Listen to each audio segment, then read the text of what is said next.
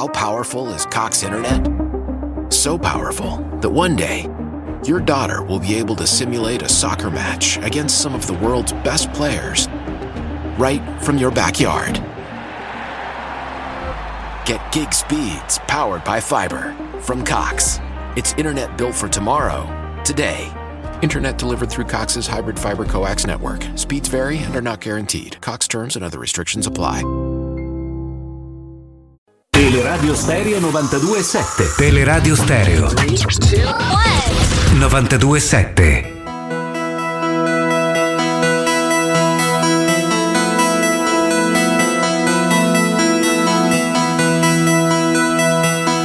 Music was my first love, and it will be my last. Tu peschi? No.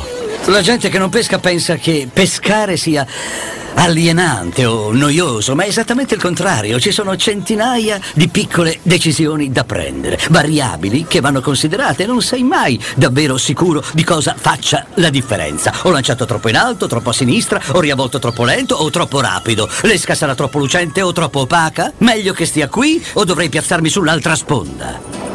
E tu sai che c'è una quota di fortuna, però non sai in quale proporzione. La gente è prevedibile, immutabile, monotona, usa sempre lo stesso lessico, adduce sempre le stesse scuse, compie sempre i medesimi errori. Le persone sono enormemente deludenti perché in fondo tu ti auguri che non siano così. Sapevo che le sarei servito, che tu saresti venuto a implorare il mio aiuto. Era tutto prevedibile, tutto deludente. Ecco come mai sono qua a pescare. Perché non mi sento mai deluso qua giù. Perché io qui non mi aspetto niente. Perché qui tutto è, è possibile. Io posso di nuovo sperare qua giù, perfino nel fallimento. Perché so che se solo mi spostassi là dietro quell'albero potrebbe essere diverso. Qualcosa può essere diverso. Qualcosa che io faccio può fare la differenza.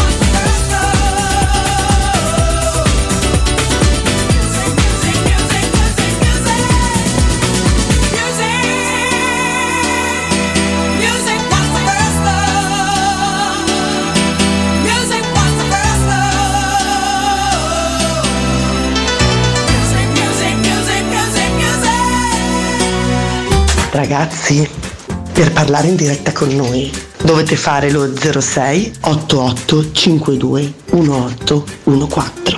Se siete un po' pigri potete mandarci un testo o un audio su WhatsApp al 342 79 12 362. Dai, vi aspettiamo. How powerful is Cox Internet? So powerful that one day, your daughter will be able to simulate a soccer match against some of the world's best players right from your backyard. Get gig speeds powered by fiber from Cox. It's internet built for tomorrow, today. Internet delivered through Cox's hybrid fiber coax network. Speeds vary and are not guaranteed. Cox terms and other restrictions apply.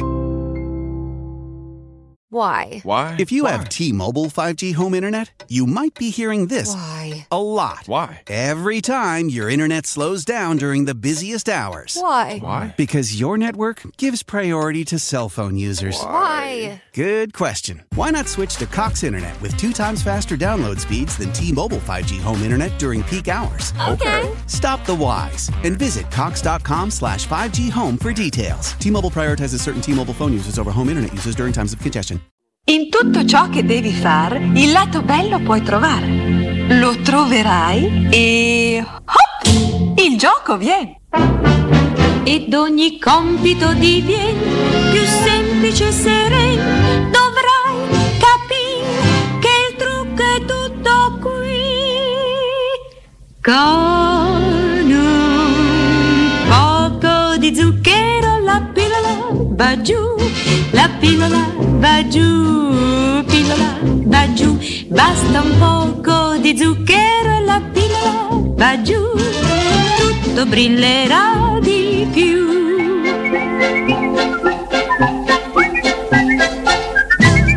Se il pettiro sul nido fa un po' di sosta mai non ha che compito scappar di qua e di là. Ma nonostante il suo da far non cessa mai di cinguettar, lui sa che allora più lieve il suo lavoro. Con un poco di zucchero la pillola va giù, la pillola va giù, pillola va giù, basta un poco di zucchero e la pillola va giù, tutto brillerà di più.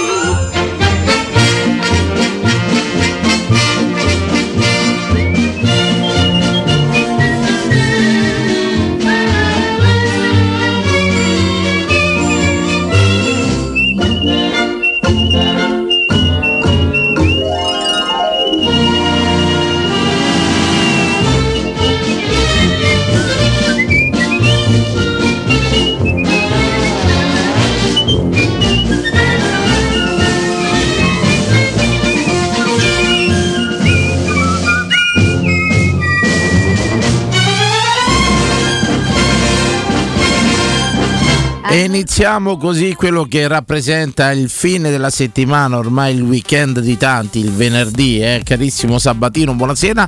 E lo cominciamo con un appuntamento che diventerà fisso in questi giorni di non calcio romano, non calcio italiano, ma di calcio mondiale il venerdì. Noi lo passiamo, niente che di meno. Vai Emanuele. Con Giulio Francesco Biocca, farmacista già rinominato sui social della radio Dottor Bellone, insomma per l'aspetto fisico, ma è addirittura più bravo di quanto è bello. Buonasera Giulio. Buonasera a tutti, buonasera. Uno studioso, un uomo che si aggiorna, un uomo che ha preparato anche degli argomenti per questa trasmissione, nonostante non ne abbiamo Forse da anni. l'unico ad averlo fatto, possiamo dirlo chiaramente. Nonostante non ne abbiamo da anni. Manuele, sono stato un po' tutto il giorno così in maniera precaria. Mi illustri come è andato il mondiale? Qualche Beh, notizia? oggi c'è stata- Il tuo punto di vista è sempre originale, eh, devo riconoscertelo. C'è delle chiavi di lettura che molto spesso anche non sono radiofoniche. anche- Iniziamo con la partita delle 11. Ma a me piacciono, perché proprio in questa giornata, che ricordiamo è la giornata contro la violenza sulle donne, l'Iran vince 2-0 contro il Galles. I social si sono un po' divisi, c'è chi l'ha affrontata in modo ironico dicendo un segnale dall'alto, chiaramente non si scherza su queste cose. Altri invece hanno detto mazza proprio oggi ha vinto l'Iran. Insomma, un applauso ai ragazzi perché chiaramente Non cantato nulla. l'inno? Hanno cantato l'inno. Hanno cantato l'inno, Perché nella giornata di ieri un ex giocatore iraniano è stato arrestato eh, passandolo per complottista e per aver appoggiato la protesta anche della nazionale Ho italiana capito, nel capito. non cantare l'inno. Oggi hanno cantato, ma soprattutto hanno vinto e hanno ottime chance nella prossima partita contro l'America, Iran-America. Insomma, Farò di sappiamo- tutto per vedermela. Quando è? Me lo sai dire? Adesso dopo vado a, a Grazie, vederti il grazie, calendario. mamma, cioè, veramente- c'è stato il Senegal. È il derby dell'atomica, lo chiamerei Beh, il, der- no, perché il l'Iran non derby l'hanno mai dell'atomo. trovate le armi. In realtà Come? in Iran non l'hanno mai trovate. No, no, beh, l'Iran, nell'Iran è da anni che eh, in pratica sta trattando l'uranio impoverito. Insomma, eh, mi pare che va a livelli l'uranio impoverito. Arrivato al sesto livello poi fa l'atomica. Questo in pratica eh, l'Iran sta al terzo, quarto livello. Ci siamo quasi. Siamo quasi al derby dell'atomo. Insomma, grande partita. Grande alle partita. 14 il Senegal si è imposto sul Qatar per 3 a 1, 1 a 1 alle ore 17 tra Olanda ed Ecuador e poi lo 0 a 0 appena concluso tra Inghilterra e Stati Uniti d'America. Ah, beh, beh, Inghilterra sta Inghilterra rischia l'eliminazione. Possiamo Se dirlo. perde con il Galles al 90% va fuori. Possiamo dire che te Inghilterra e Stati Uniti tra Callins e mozzicano Eh, un po' come i dottori. Ci sono stati infatti di dirlo? vivaci fischi al termine della gara perché eh, non si è praticamente giocato. È Inghilterra stato ha un rinunciato a giocare. bene, è stato un volevo so bene, è stato, abbastanza, vabbè, insomma, abbastanza. così, Tutto sono- rinviato all'ultima Sono tutti, tutti, eh, tutti i fratelli. Poi, poi che, che- che è Questi venuto? sono- Oggi la Roma ha giocato l'amichevole alle ore il 11.30. risultato, non so altro, però Il risultato dillo perché l'hai vista sull'app quella farlocca? 0 a 0. Ah, no, vabbè, questa volta 0 a ci ha 0, azzeccato, non segniamo esatto. neanche in Non segniamo, Abram solita partita ridicola, Ecco. neanche con i giapponesi, traversa di Bagnez, ottima, ottima prestazione di Tahirovic Di, ta- in mezzo di- al campo. Tavarovic, come lo chiamo io. Tahirovic, Ecco una domanda, ho visto il filmato, ma Candela sta in Giappone? Ho visto un filmato che c'è Vincent Candela in Giappone. eh, Dico, perché sta in Giappone Candela? Eh, insomma, Ma è della bel- società, bel fa parte della società. Giappone. No, ma viaggio piacere, bel posto. No, no, no, sta Non con so. abiti di società. Chiedevo se faceva. Era una curiosità mia se fa parte dei ranghi societari. Era solo una curiosità mia. Ho visto sto filmato con Candelà. E non so se era entrato in società, se faceva parte da- della società. O se è stato tipo una, una- una gita di castelli per tutti quanti. Insomma, capito? Non, non Ti sapevo. scrivono intanto su Twitch Candela al posto di Karsdorp. Eh? Di- magari magari ciao Marco ciao Marco non male non male e niente ho visto un filmato con Candelà che salutava anche eh, i tifosi romanisti arrivati anche in quel del Giappone signori sono arrivati fin là c'era anche un viaggio organizzato tanti sono andati con mezzi propri insomma c'ho anche degli amici che, che- che stanno là però mi è arrivato questo filmato con Vincent Candelà che poi ti girerò E- e- Ma non ho trovo notizie al momento, però se ti può interessare, Candela in giapponese si dice Chiandoru. Chiandoro e questa è una cosa che Visto eravamo lì. Chiandoru capito così Chiandoru, guarda, immagino sia Chiandoru.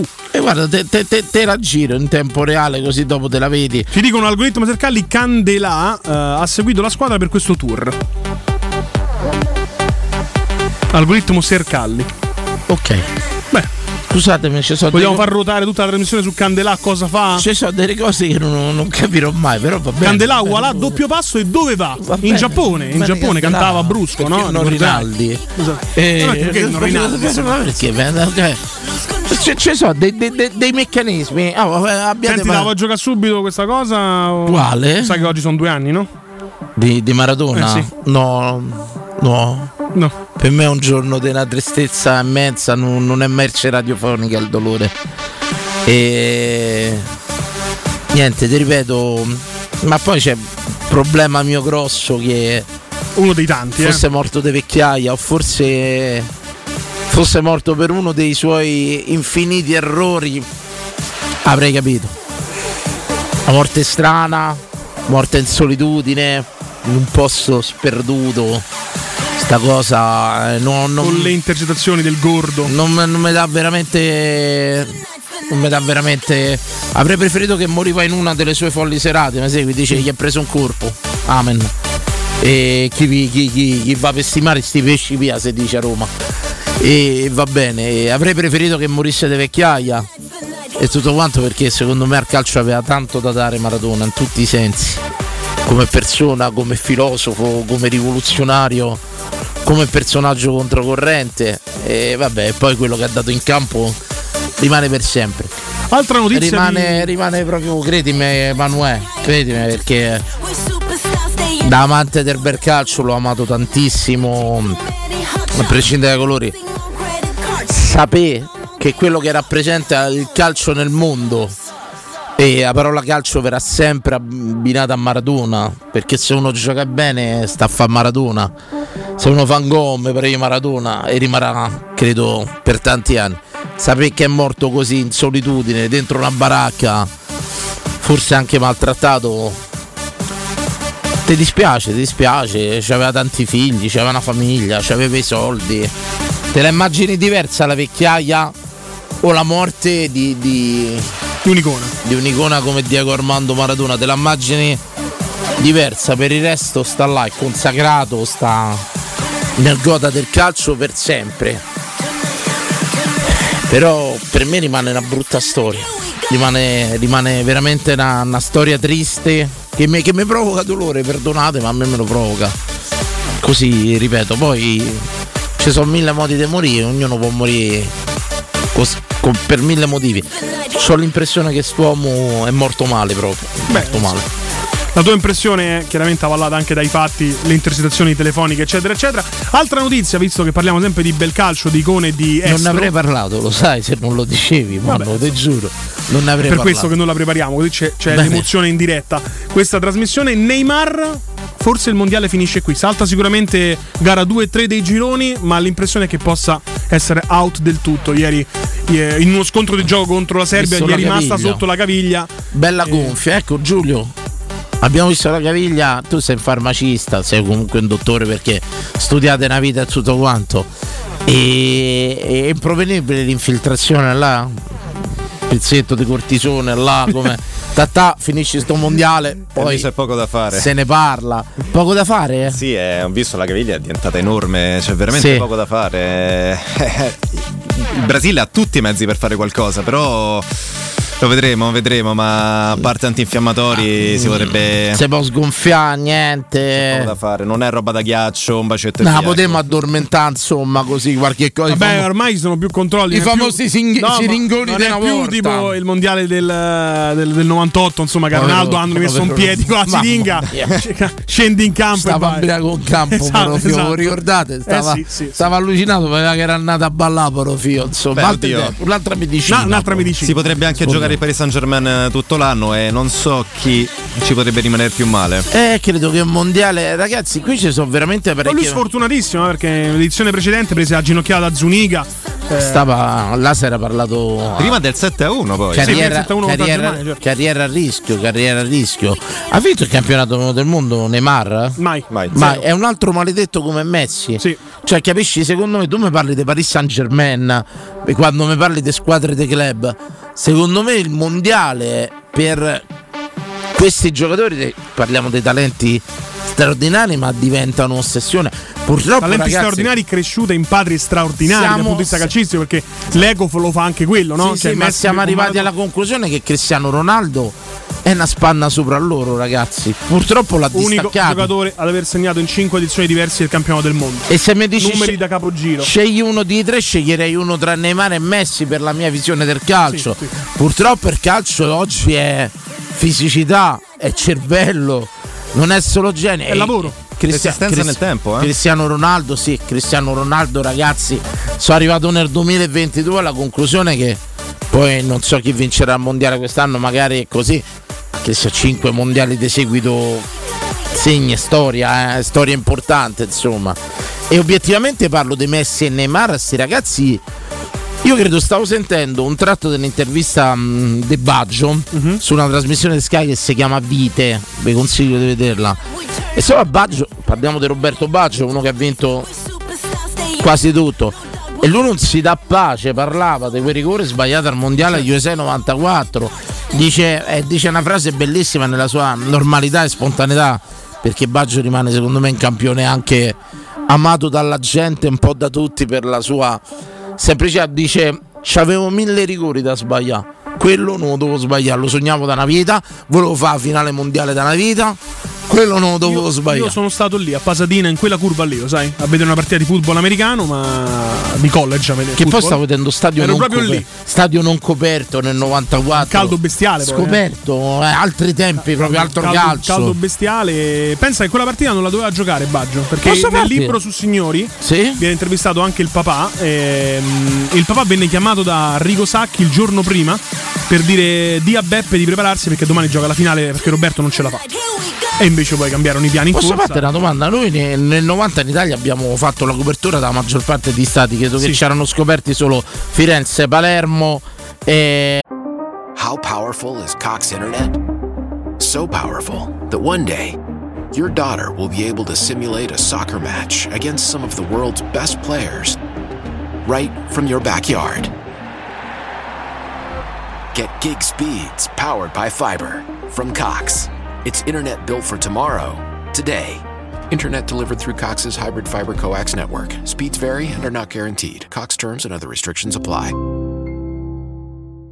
Why? Why? If you have T-Mobile 5G home internet, you might be hearing this Why? a lot. Why? Every time your internet slows down during the busiest hours. Why? Why? Because your network gives priority to cell phone users. Why? Good question. Why not switch to Cox Internet with two times faster download speeds than T-Mobile 5G home internet during peak hours? Okay. Stop the whys and visit cox.com slash 5G home for details. T-Mobile prioritizes certain T-Mobile phone users over home internet users during times of congestion. E scoperti c'erano Firenze, Palermo e ce n'era un altro scoperto. Gli altri avevano fatto tutti la copertura da Bari a Napoli, a Roma e tutto quanto.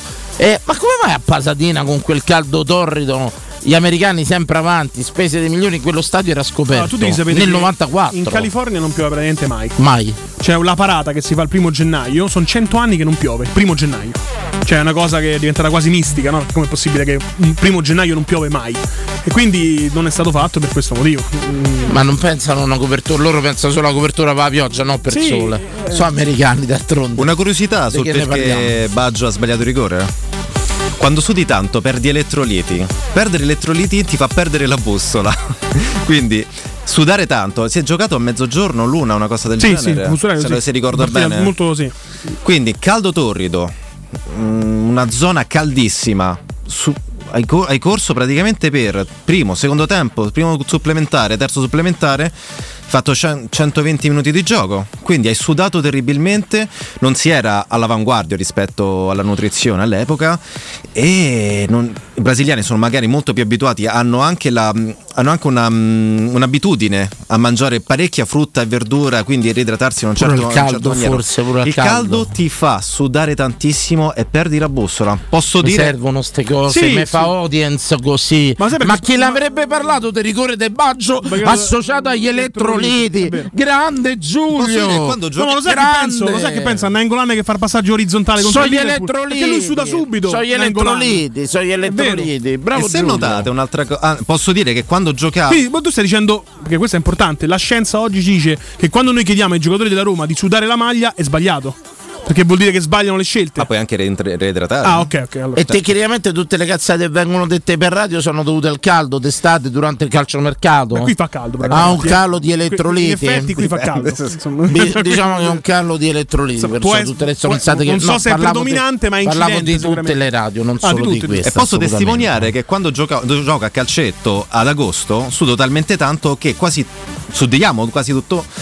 Ma ehm, quasi tutte le partite finiscono in, fint- in risse perché non ci stiamo più con la Cioè, testa. l'ossigenazione, l'ossigenazione La, la pompa chiude. sodio-potassio, il Si corpo fa, fa tutto, quindi Si quando chiude. viene meno la testa non regge. Allora, noi apriamo le dirette dopo questa pausa, eh, Vincenzo, lo diciamo perché già stavano arrivando eh, le chiamate e il dottor Giulio ha preparato un argomento serale, il nostro farmacista, il farmacista risponde, poi ci illustrerà anche delle novità riguardo dei farmaci, delle cose, curiosità di, di uso comune, insomma. È bella sta cosa degli elettroliti, finalmente abbiamo sega, non lo dicevamo Robin, non te la prendere. Non ti hanno reintegrato comunemente in modo dice- adeguato. che poi c'era Sacchi che era abbastanza all'avanguardia in materia Ma ha sbagliato anche Baresi, eh? non solo di- lui. sì sì sì pure Conti e Graziani eppure non faceva così caldo Massara l'ha segnato, è entrato dopo. Era Chi? di- Massara l'ha segnato. Massaro Massaro, Massaro. Massaro, scusa, Massaro, Massaro, l'ha segnato. Daniele, non ricordo se dopo. segnò il rigore Massaro Sì, sì. questo.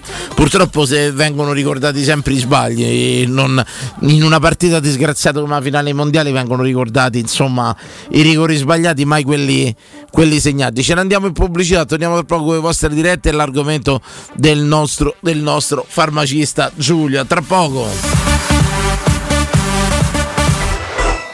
Pubblici pubblicità. Alexa, dove posso cambiare le gomme della mia auto a un prezzo super conveniente? Da Leonori c'è un'offerta imperdibile. Allora non me la lascio sfuggire. Vado subito. E fai bene, così torniamo a casa insieme. Solo fino al 30 novembre, Leonori ti regala Alexa con una promo speciale sugli pneumatici. Un esempio? Treno di gomme invernali Barum per Peugeot 2008 a soli 430 euro. IVA, tasse e montaggio inclusi. Affida la tua auto in mani sicure. Scegli Leonori. Grazie Alexa. Info leonori.it Da Ottica Salvagente, offerte 13 mesi l'anno. Ogni mese un'offerta per te e 30 giorni di promozione extra con il voucher online. Scopri il regolamento sul sito otticasalvagente.it. Anche a novembre promozione titanio. Gli occhiali leggerissimi, anallergici e resistenti agli urti. A partire da 129 euro con lenti monofocali, 269 euro con lenti multifocali. Trattamento blu block in omaggio. Gli indirizzi dei punti vendita a Roma e nel Lazio sono sul sito otticasalvagente.it.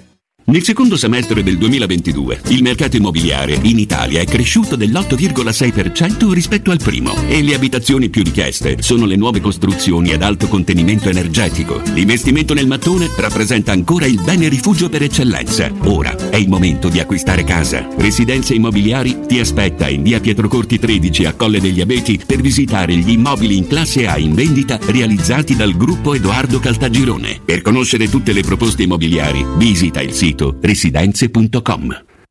Amore, stasera ho voglia di pesce. Prepara le reti, fissa la randa, fissa i mulinelli, arma la fiocina. Ma tesoro, tutta questa fatica. Al pesce ci pensa Eurosurgelati Italia. Eurosurgelati Italia. Qualità, freschezza e convenienza. Le prelibatezze del mare lavorate e surgelate direttamente sui pescherecci. Piatti e sughi pronti, pizze e fritti, contorni, gelati e dolci. Eurosurgelati Italia. 100 punti vendita in tutto il Lazio. Cerca il negozio più vicino a te su eurosurgelati.it. Teleradio Stereo. Teleradio Stereo.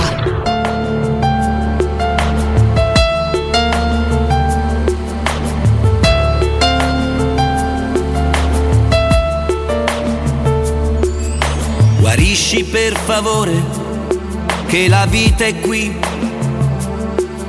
Guarisci che l'amore si aspetta un altro sì. Profumo di viole sulla tua pelle che di verdi primavere avida è.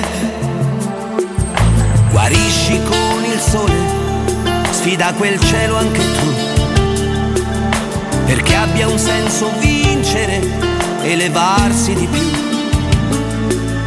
Continuami a promettere che almeno tenterai, che a dispetto del silenzio tu vivrai.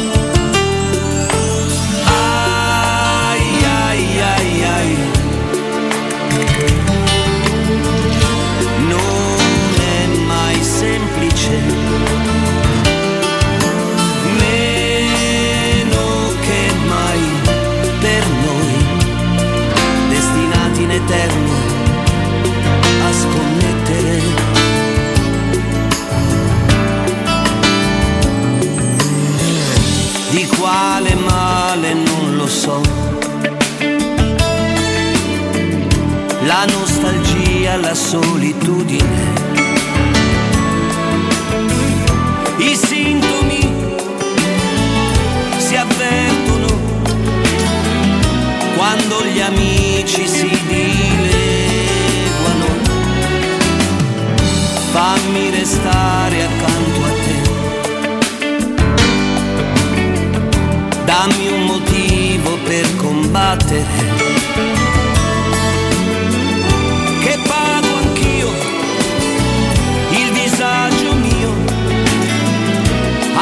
Deluso del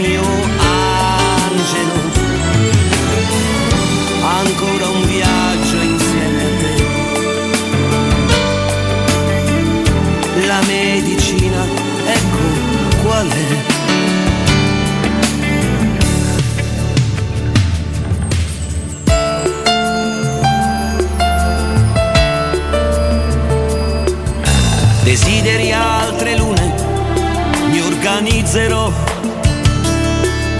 farò placare il mare, lo convincerò. Un volo di colombe che non immagino. Non conoscevo questa canzone di Renato Zero e devo dire che forse era stata una fortuna non conoscerla fino ad oggi. E Vincenzo Vabbè, l'ha trovata per rimanere. Non mi piace. Vabbè, insomma, ma non, sei, no, eri un sorcino, eri. Ma, ma no, ma non cambia. Vedi, e cioè, tu sei proprio romanista medio. Chiaro. Cioè, questo non cambia il giudizio che ho di Renato Zero. Ma Io se sono l'ascoltatore della radio se, media. se si può sbagliare volta. Non cioè, ti piace Renato Zero? Ah. E- Come non ti non- piace? non mi piace sta canzone. Stai al concerto l'anno scorso? non è che non, ho buttato tutto all'aria, cioè è tutto quanto. Eh, non, non mi piace sta canzone, insomma, ne ha fatte di meglio, si può dire? O è tutto oro ciò che ha fatto? È No, no. Manca sempre quel filo di moderazione a sta città, insomma, quella- quel, quel giudizio obiettivo un po'. Prendiamo una diretta Ho che detto oro mi ha fatto in un titolo geniale, lo sai? Che aspetta, vero? Sì. Ok. È tutto di Sumahoro ciò che luccica. Tutto, niente, eh, mo ci metterai un mese per uscire No, da sta storia. No, io no, lui di più. Dice che direi. ieri è andato ospite a una trasmissione gli hanno, Piazza Pulita, gli Piazza hanno Pulita. chiesto dice ma la casa da 450.000 euro come sei comprata chi- con i proventi del libro Sì. e dice che in pratica spiegavano che un libro all'incirca prende il 10% del prezzo di copertina. Credo di sì 18 euro prendi un euro un euro 80 Un per arri- bestseller vende 10.000 copie più o eh, meno. per arrivare diciamo in Italia a 10.000 copie un best seller per arrivare a 450.000 copie credo che doveva 450.000 euro. eh, euro detto 3 milioni di copie più o meno va bene questa è la storia di Sumaroro la, Sumaoro. Sumaroro chiedo scusa prendiamo sta diretta che ci aspetta da tanto Sì, vogliamo assolutamente. sentirlo prego pronto Vox Populi, pronto? Buonasera. Buonasera. belli mia, Andrea da Livorno. ciao Buonasera. Andrea, bello ciao È da tanto che aspetto, ma per chi vive il presente non aspetta, no? Si dice così, vero? È tutta E vita allora- vissuta bravo, giusto Sì, sì, allora stasera caschiamo proprio a, a fagiolo, si può dire così? Si può dire? È a fagiolo a fagiolo un po' a fagioli della Juve proprio Come state ragazzi? Bene, bene, bene, veramente tutto non, bene. non mi sento di, di lamentarci. Teniamo duro. Belli. Ecco, a proposito di Renato Zero c'è la canzone bellissima Resisti e fammi sentire che Vabbè, ma è esisti. inutile che provi a coprire, ma ha detto che ti piace. avute- ma ah, oh, Fiorani ha parlato male di Totti ha giocato male. Oh, Fiorani ha parlato male di Totti. Totti. Ma ha giocato male, ha giocato. Totti. Ma non può aver giocato male. Renato Zero non può aver fatto una Scusami, prego, prego. Di che si parla? A parte stavamo a parlare lì dei elettroliti, dei rigori. Eh, abbiamo qua il nostro amico farmacista Giulio. Sì. ciò, perché io vorrei parlare Prego. pure Prego, perché Giulio. io ne ho fatte dei sudati da pugile, vero? Vi ricordate, no? Certo, Sì. certo, Eh, certo. Ecco. Allora, secondo me sì, è qualcosa da prendere in considerazione, però comunque eh, si suda tutti, vero ragazzi? E allora, allora c'è qualcosa che va oltre, è lo stress e anche lo stress mentale. Anche. O no? Sì, sì, e, anche, E Baggio, e Baggio ce n'ha avuto tanti in quei periodi. Sì, Eh, vabbè, ma poi parliamo sicuramente parliamo di Roberto Baggio, un grandissimo rigorista. Però io posso, io posso dirvi in campo, in campo fino che so, diciamo, lui, Roberto Baggio ricordiamo che è stato uno degli artefici dello scudetto della Roma. io in campo, in campo mi Lo ritengo. stop a seguire contro Van der Sar a Torino, che ragazzi. gol. Io mi ritengo uno abbastanza lucido in campo, nel senso non so emotivo. Però se mi mandi sul dischetto, lo sento. Lo sento il peso del dischetto, lo sento proprio. Vabbè, comunque cazzo c'entrava col discorso degli elettroliti? vuole? Prego, Eh, prego, Andrea. prego, prego, Andrea, prego. No, eh, niente, secondo me è più un fattore mentale tutto viene che cosa? Eh, viene tutto, è tutto dalla concentrazione. Perché quando stavo sul ring apposta, se ero concentrato sentivo il pubblico e, e sentivo il pubblico e il tempo eh, era un problema. Invece con il focus, con l'attenzione, quindi cascando in un focus diventi un tutt'uno con tutto e non senti questo um, non te consumi tra virgolette e questo qua ti fa fare la differenza nello sport e nella vita Beh, Andrea, quello che dico sempre: calciatori bravi ne ho visti un, un milione. In Serie A ci arrivano quelli che ci hanno la testa, molto spesso sono anche scarsi, però ci hanno la testa. una maleducazione Danilo una maleducazione che, ma, che parte proprio dalle scuole perché ci vogliamo concentrare. L'essere umano se si concentra sul libro no poi arriva il figlio gli fa papà vieni no levati. E ti concentri sul lavoro e perdi la famiglia. Ti concentri sullo sport è uguale. È vero o no? E quindi tutto ciò in cui ti sei concentrato il resto ti sei diviso dal resto c'è un'educazione dato che sta a poi vi lascio perché non voglio diventare pesante però How powerful is Cox Internet? So powerful that one day, your daughter will be able to simulate a soccer match against some of the world's best players right from your backyard. Get gig speeds powered by fiber from Cox. It's internet built for tomorrow, today. Internet delivered through Cox's hybrid fiber coax network. Speeds vary and are not guaranteed. Cox terms and other restrictions apply. Why? Why? If you have T-Mobile 5G home internet, you might be hearing this Why? a lot. Why? Every time your internet slows down during the busiest hours. Why? Why? Because your network gives priority to cell phone users. Why? Good question. Why not switch to Cox Internet with two times faster download speeds than T-Mobile 5G home internet during peak hours? Okay. Stop the whys and visit cox.com slash 5G home for details. T-Mobile prioritizes certain T-Mobile phone users over home internet users during times of congestion. È questo, eh. Tutto parte da qui. Sta cambiando il mondo, regà, non mi sono fatto sentire per tanto. Sta cambiando e tanto cambierà, ma tutto parte da questa concentrazione che dobbiamo cancellare. Un'attenzione che vuol dire cura per noi stessi e per chi abbiamo davanti automaticamente. Vi voglio bene, regà, e tanto, eh. Emanu- Grazie, grazie, Andrea. Emanuele. Beh, un discorso stupendo. Mi piace anche questa presa di coscienza dei nostri ascoltatori che capiscono il momento di lasciare. Giulio. È fantastico, potre- si, potrebbero, si potrebbe parlare per ore. Ha preso. Ma forse è meglio non farlo. No, meglio non farlo. No, no, no, facciamolo. No, facciamolo per ora. No, dai, dai, dai, inizia, dai. Tu questa preso- censura bulgara ce l'hai proprio dentro, e fallo parlare. No, parlo, dai. Proprio ti piace macchina. Prego, prego. Beh, si potrebbe parlare ragioni sociali. Adesso se non. eh, so- si, si inventano nuove sostanze nootrope, ad esempio, ca- cadendo sempre sull'integrazione nootrope, perché tu devi rendere al 100%, il, il 100% della giornata, ti devi spaccare, quindi arrivi che non hai, non hai tempo. Oggi, ad esempio. Io ho, ho tre cani a casa, quanto tempo gli ho potuto dedicare oggi? Vai a lavorare, vai a fare un corso, vai a vedere. eh, Ce n'è tre per farsi compagnia da soli, insomma. Alla fine non sì, è, uno però- ne più di uno perché non devono romper cazzo a me. Cioè io No, non presi credo a- sia questo, perché ama gli animali. Io ho presi la femmina al maschio, così si fanno compagnia, non si sono mai guardati in faccia quei due stronzi. Due cani stronzi proprio. Mai guardati in faccia, mai. Sì, però uno li prende perché ama gli animali, Bella- non per fare perché, compagnia. non perché li vuole lasciare. a me cioè, non è che uno prende il cane babysitter per l'altro cane. Tra 18 anni mi è durato quel cane, moriva mai, moriva. Ma come non moriva? Ma no? Meno male. Cazzo, dopo un Longevo, evidentemente se è durato così tanto vuol dire che c'era tanto affetto e amore del padrone. Cazzo, aveva rotto. Quindi è inutile che parli così, lo sappiamo. Ecco, detto questo, no, no, a me, mi ha rotto i coglioni pure te dopo tre anni, figurati Ma lui questo dopo è, re- 18. questo è reciproco, chiaramente. Detto Però, questo, però, hai aperto una bella parentesi su ste bibite un po'.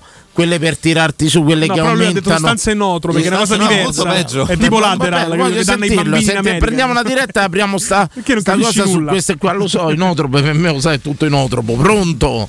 Pronto, Sì. ciao a tutti, sono Zaccaria. Oh, Zaccagna, bene bene ieri, eh? Bene, bene, mi sei piaciuto ieri.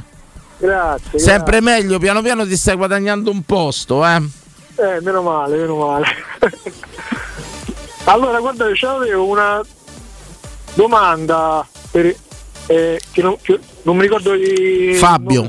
Fabio. Fabio. Ciao Fabio. Puoi chiamarmi anche Giovanni? Fa Ah, battute. chiamato pure Giovanni. Fa un professionista. Ah, è vero, scusa. mm. Prego. Zaccagna, prego.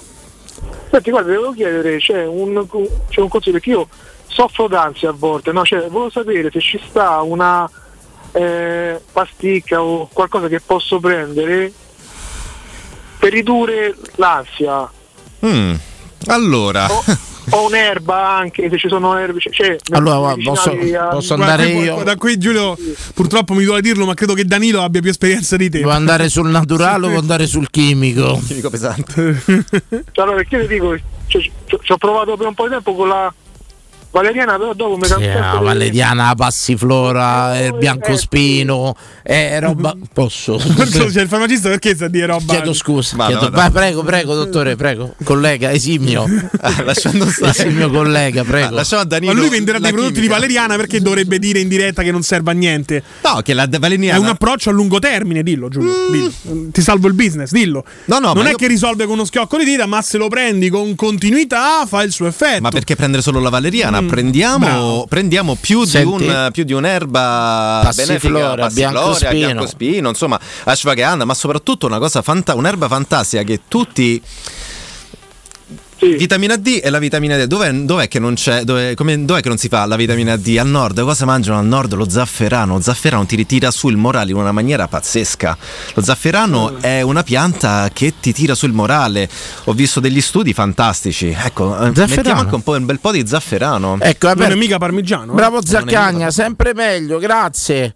Vabbè, ma la risposta chimica? Cioè, la risposta chimica alla è- scienza naturale, la Allora, risposta dell'uomo di strada. La risposta chimica. io ti avrei consigliato il Lexodan o lo Xanax, però tra i due ti dico via tu Xanax. E giro, giro la palla al mio collega Giulio per chiedergli scotta, però. perché lo Xanax è meglio dell'Exodan secondo Fiorani. Oddio, a dire è soggettivo. Veramente Ma che soggettivo. soggettivo, fidati. Dare anni e anni di, di esperimenti. Ma invece cioè, ragazzi, L-teanina per lui? Anche va bene. La Ah, teanina, eh, io dico di verità che funziona. Sì, sì, ma infatti piacciono quelli, quegli integratori che hanno scrivono poco di tutto. Simo Piero ci scrive il Tavor. Ah, anche. come il Tavor? Una volta me la sono presa una con due vodka. Ma come? In discoteca danno il Tavor. Ma c'è- no, no, no, ho fatto una cosa strana. Cioè, io. l'unica discoteca che mettono la, la, la pasticca e il Tavor nel, Tutto- ve dovete, nel bicchiere. dovete, dovete proprio sbagliare, scordare questa trasmissione. Sì, no, ma seguirla. Tutto quanto. perché? Che, che differenza c'è? Grazie intanto Grazie, Zaccagna. Zaccagna, eh. Poi ci mettiamo d'accordo. Dimmi. No, ti, ti no. ospitiamo in trasmissione, te lo prometto. Ah, ok, grazie. Va grazie. bene, tanto vuoi solo questo, vuoi solo questo e basta. Siamo sotto Natale, siamo più buoni. Bene, benissimo, bene, bene. Un eloquio oggi migliore. Giulio, che differenza c'è tra lo Xanax e l'Exodan? Bisogna fare una trasmissione con che siamo l'Italia è uno dei più grandi consumatori di benzodiazepine. Benzodiazepine, sì, Quello sì. là, bravo. Benzodiazepine. Siamo Sì. i più- tra i più grandi consumatori al mondo. Ci dici la differenza tra il Lexodan e lo Xanax, dottore, prego. Allora, sono due molecole differenti e come... eh, di- dipende. Lo decide, prima di tutto lo, lo deve decidere il medico, non il farmacista. Qua diamo, diamo Oh, a Cesare oh, quel che oh, Cesare. oh, oh, Eh, oh. Perché qui c'è un cialtrone che eh, lo consiglia ai propri ascoltatori. capito? Eh, eh, vedi, un farmacista addirittura dice no. Mi è stato è il medico pres- che mi decide, no, lo speaker prescritto- radiofonico mi è stato della pres- fascia punitiva. Mi è stato prescritto anni or sono. Che vuol dire? Capito? Beh, io andrei su quelle, possibilmente andrei su quelle proprio come l'ultima spiaggia, proverei altre cose perché insomma hanno un potere rafforzativo molto molto forte. Sai, mm, è difficile uscirne perché poi il mondo è bello con, eh, come diceva John Lennon, il mondo è bello con gli occhi chiusi, però la vita ti tempra, anche, anche lei ti deve temprare. Poi vanno utilizzati per un massimo di tre mesi, poi di vezzamento piano fino a uscirne. C'è gente che purtroppo le prende per... Senti, troppo- questi calmanti non nomini mai uno che io ho riscontrato, provato da me stesso, una cosa naturale, che ha un effetto profondo. Vogliamo parlare stasera, tra i più usati c'è la melatonina. Mm, parliamone. Ok, ne dobbiamo parlare. Adesso noi abbiamo un po' forzato la mano su, su- su questi calmanti e tutto quanto. C'è sta- Chiedono intanto se prendi l'Exodan e Xanax insieme cosa succede. No, no, no, no. Puoi fare anche solo un gesto. Credo che non, do- non, fatelo a casa. Non l'ho mai fatto. Non l'ho mai- Però una domanda te la faccio. Ecco, la melatonina, insomma, non leggendo bugiardini, leggendo anche su internet, non c'ha controindicazioni. No. Non c'ha controindicazioni. Perciò io, io sono uno che prende, nonostante sia grosso, pure se ne prendo un milligrammo, a me dà innanzitutto due cose a lungo, a lu- a lungo spettro, si dice, Lungo bravi. raggio. A lungo raggio ho notato tre cose. Attenzione, ne riparleremo poi nel tempo della melatonina. E innanzitutto, dopo un po' ti dà depressione. È sicuro che non è Roma quello? No, no. Se te la prendi una settimana, due settimane, un mese di seguito per dire, eh, dopo un po' ti dà depressione. Due, secondo me ti porta a de- delle forme di aritmia cardiaca. Che io non ci ho mai avuto niente, però con la melatonina quando ne ho, diciamo, l'ho presa per un periodo seguito ho notato sta cosa. E seco- terza cosa, ma quella può essere molto soggettiva, a mattina darsi proprio, stai proprio ubriaco, stai proprio messo... Cioè, me- Questa me- trasmissione del venerdì verrà Ah, titolata Non ce lo dicono. Non ce lo, di- Non no, ce no. lo dicono. Questo- Chiedevo per proprio la melatonina, un prodotto di cui non, non vengono dichiarati alcuna, alcuna diciamo, eh, eh, controindicazione. Io dico, eh, lo uso tante volte, tu lo sai, io Giorgetta Lecchi e te siamo due che vivono all'incontrario abbastanza. Per disperazione tante volte Giulio, ti arrivo- consiglio una domanda. Chiedi a Danilo chi gli ha prescritto la melatonina. Ma non, non c'è. mm, No, la melatonina la compri al supermercato. consigliato. Più che altro a che ora l'hai presa? La compri al supermercato, ma io tante volte me la prendo pure quando ho finito la trasmissione, ma tante volte la prendo magari alle tre di notte, vedo la mar parata, mi sto a vedere i, de- i grandi, i grandi costruzioni del passato, dico no, la devo far finita. Se tre ti de- addormenti con quello, Brava, c'è tre di notte sto a vedere le grandi costruzioni del passato, non dormo, mi piace la melatonina. Che posso dire non è la cosa migliore per dormire. Ecco. eh, però invece aiuta tanto. Cioè, in pratica, te Eh, dico, Però vedi che sta a fare quello che ho fatto prima io. Lui La- ha detto non è la cosa migliore. l'analisi mia, l'analisi mia, la melatonina non è che ti fa dormire, però ti dà una continuità nel sonno, cioè tra il sonno veglia, io tipo ci sono delle notti che mi sveglio, sto mezz'ora sveglio e mi riaddormento. Invece la melatonina ti dà una continuità, pure se tarsi va andare al bagno, ti rimetti a letto e ridormi quasi subito. Questo dico io. La melatonina ti dà quella quella continuità, te dico per uno che l'ha sperimentata, eh, proprio. Allora, la melatonina noi la produciamo. Ma quando la produciamo? La produciamo quando è buio. Noi siamo in questo La studio. ghiandola pineale, no? Esattamente, brevissimo. Grazie, Vabbè, Ma va. ancora data o no? Grazie, Sam- Honoris causa, dai. Io voglio dire, dopo anni di radio, Ma poi di informazione aspe- ce l'ha un scientifica, aspetto medico proprio. mm, Beh, tipo uno Zara. Beh, ma mesi. lo vedi come cioè, Sì, non sì. mi vedresti in corcia, non ti darei sicurezza. Ah, da morire? Lei Io mesi vedrei bene come il professore che fa i scandali. credo. Per me- Dopo sei mesi scoprono che laurea finta e, e vada ad Urso. Dottore, dottore, c'ho un problema a un occhio, si spogli. Si spogli, si spogli. Danno tutti di medici che si dopo vent'anni. spogli. Dottore, guardi, c'ho la caviglia gonfia. Si spogli. Guardi, è tutto un problema di glutei, glielo dico io. Se il gluteo non, non, ridiamo è di queste cose perché Se sono prego. cronaca vera, eh? è nera purtroppo. prego. Allora, prego. la melatonina funziona soprattutto quando si è al buio. Tu sei in, questa- in questo studio dove è pieno di neon, ovviamente per la luce, ti alzano il cortisolo, però la melatonina non funziona con un cortisolato, quindi do- bisogna abbassare il cortisolo, mettersi al buio, prendere la melatonina e in questo caso eh, va, gioca sui ritmi circa, circadiani. Presa, presa così al giorno è semplicemente un antiossidante suicida di quelli che non si, ri- che non si rigenerano come vitamina C o altri. Per cui va presa con ricetta si, possono pre- si, posso- si può prendere anche un, eh, dosaggio maggiore, però è In meglio Italia è vietata, sempre- eh? In Italia è vietata dosaggi maggiori. In Italia può Con essere, ricetta. Con ricetta, può essere, infatti. ah, con ricetta, può essere venduta solo un mini- in America e vendono pure da 5 mg. in America ti voglio ammazzare tanto. Vedono le vetrine da banco. in America. Vero? Sì. Beh, eh, io se mi ha fatto di me. Beh, prego, prego. Federica, Per cui Maradona fu scartato Nel 94, nel certo. 94. 94, nel 94, quindi questo è il tuo concetto. Però hai aperto una domanda importante, quella sulle luci. Io sono uno che se sta al centro commerciale, dopo un po' eh, gli prende la sensazione di mancanza di respiro, un po' dovuto a queste luci un po' forti. Lo fanno apposta, cose. lo fanno apposta. È tutto fatto apposta in un centro commerciale. Oddio, qui Le luci. a vedere, para- Che trasmissione! Me lo- io lo voglio sotto contratto. Beh, certo. Lo voglio sotto contratto, Sai che il prego. suo agente sono io comunque. Cioè la luce, la luce l'ho Beh, anche, io. anche nel cibo niente, niente, niente, niente, niente è fatto per caso. Ad esempio il cioccolato è stato fatto uno studio, un cioccolato in una tazza arancione è più buono, lo stesso cioccolato è più buono che magari in una tazza bianca. Ok, però entriamo nei supermercati. Hai parlato Ah, di luce. anche. Su questa luce per dire questi neon molto sparati che abbiamo in studio, tu dici aumentano questo cortisolo. Io ti devo stimolare, ti devo rendere attivo, acceso, la musica, la musica alta. Ecco, però a me ai sei centri Il commerciali. cortisolo è l'ormone dello stress. Più sei stressato, più vuoi mangiare schifezze. Quindi dentro il centro commerciale ti fermi al fast food, ti fermi a mangiare lì, ti fermi al Esatto. dolcetto. Eh, lo stress come lo combatti? Con lo shopping, quindi compri i vestiti, le magliette, le Cioè, scarpe. sei stimolato. Voi mi state dicendo che i centri commerciali sono costruiti per stressare l'utente? Che c'entra? Sono accuse forti che io non so se questa radio. Cioè, no. La radio sì, la trasmissione alle va- spalle larghe per Scusate. difendersi da questa accusa. Scusate, a me mi rilassa al centro commerciale, vado, vedo bene negozi, belle bucione. Ma te c'è una lira, un po' Molto- niente. Quindi- bravo, però Eh, vado a vedere tu buci. Eh, voglio dire, insomma. Capito? Poi hai visto, sono vestiti a festa quando vanno al centro commerciale, pare che sono usciti al il centro matrimonio. commerciale è il mare d'inverno, sappiamo Ok, tutti. quello là è be- bellissimo. Mare mare. Bravo, il Mare d'inverno. eccezionale.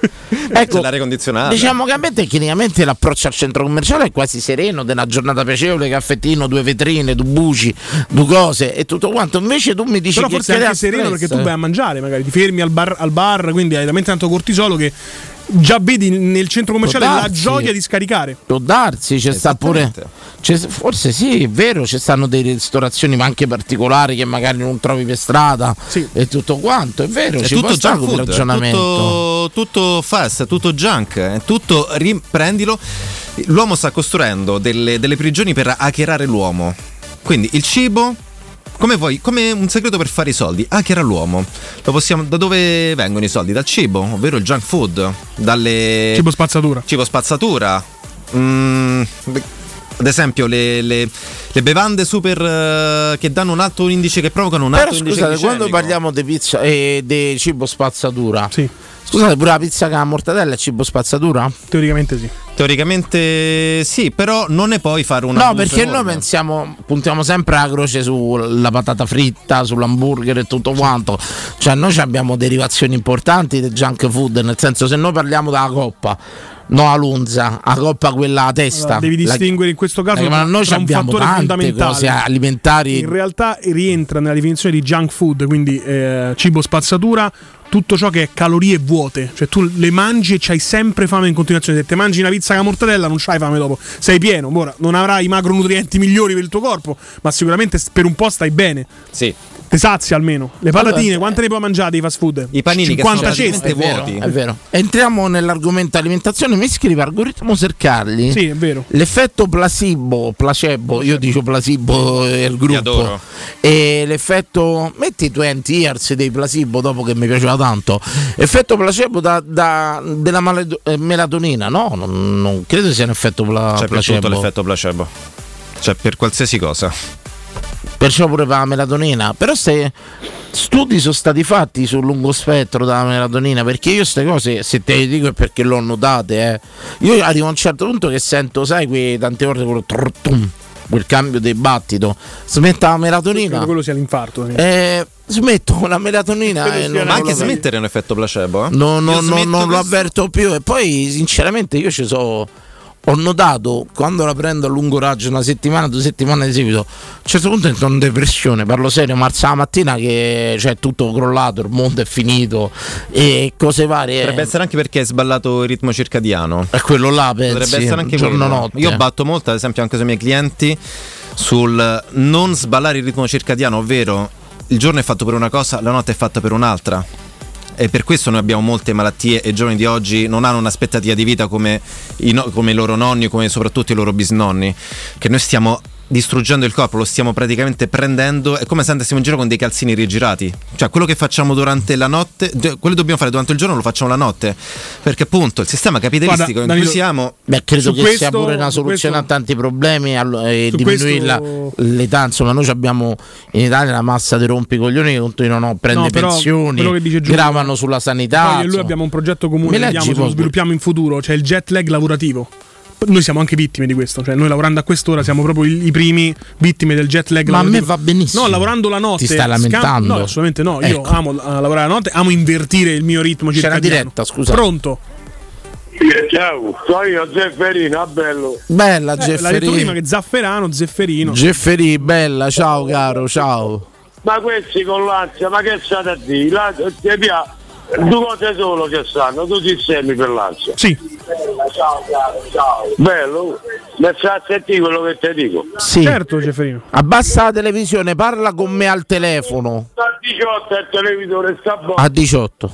Mi sa sentire quello che ti dico. Senti ma a me, per l'ansia ci stanno solo due modi. Vai col primo.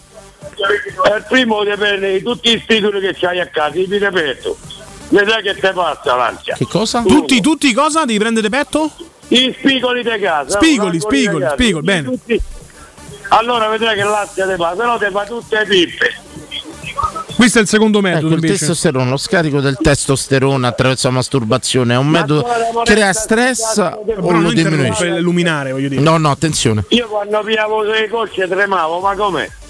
Ecco, però Gefferino apre una, una- una cosa importante. eh, la masturbazione è, anti, è stress o in, in antistress? gergo volgare viene chiamata la pippa nanna, cioè quelli che andare a dormire. Oh, è meglio una pippa che una scopata a volte, lo sapete bene.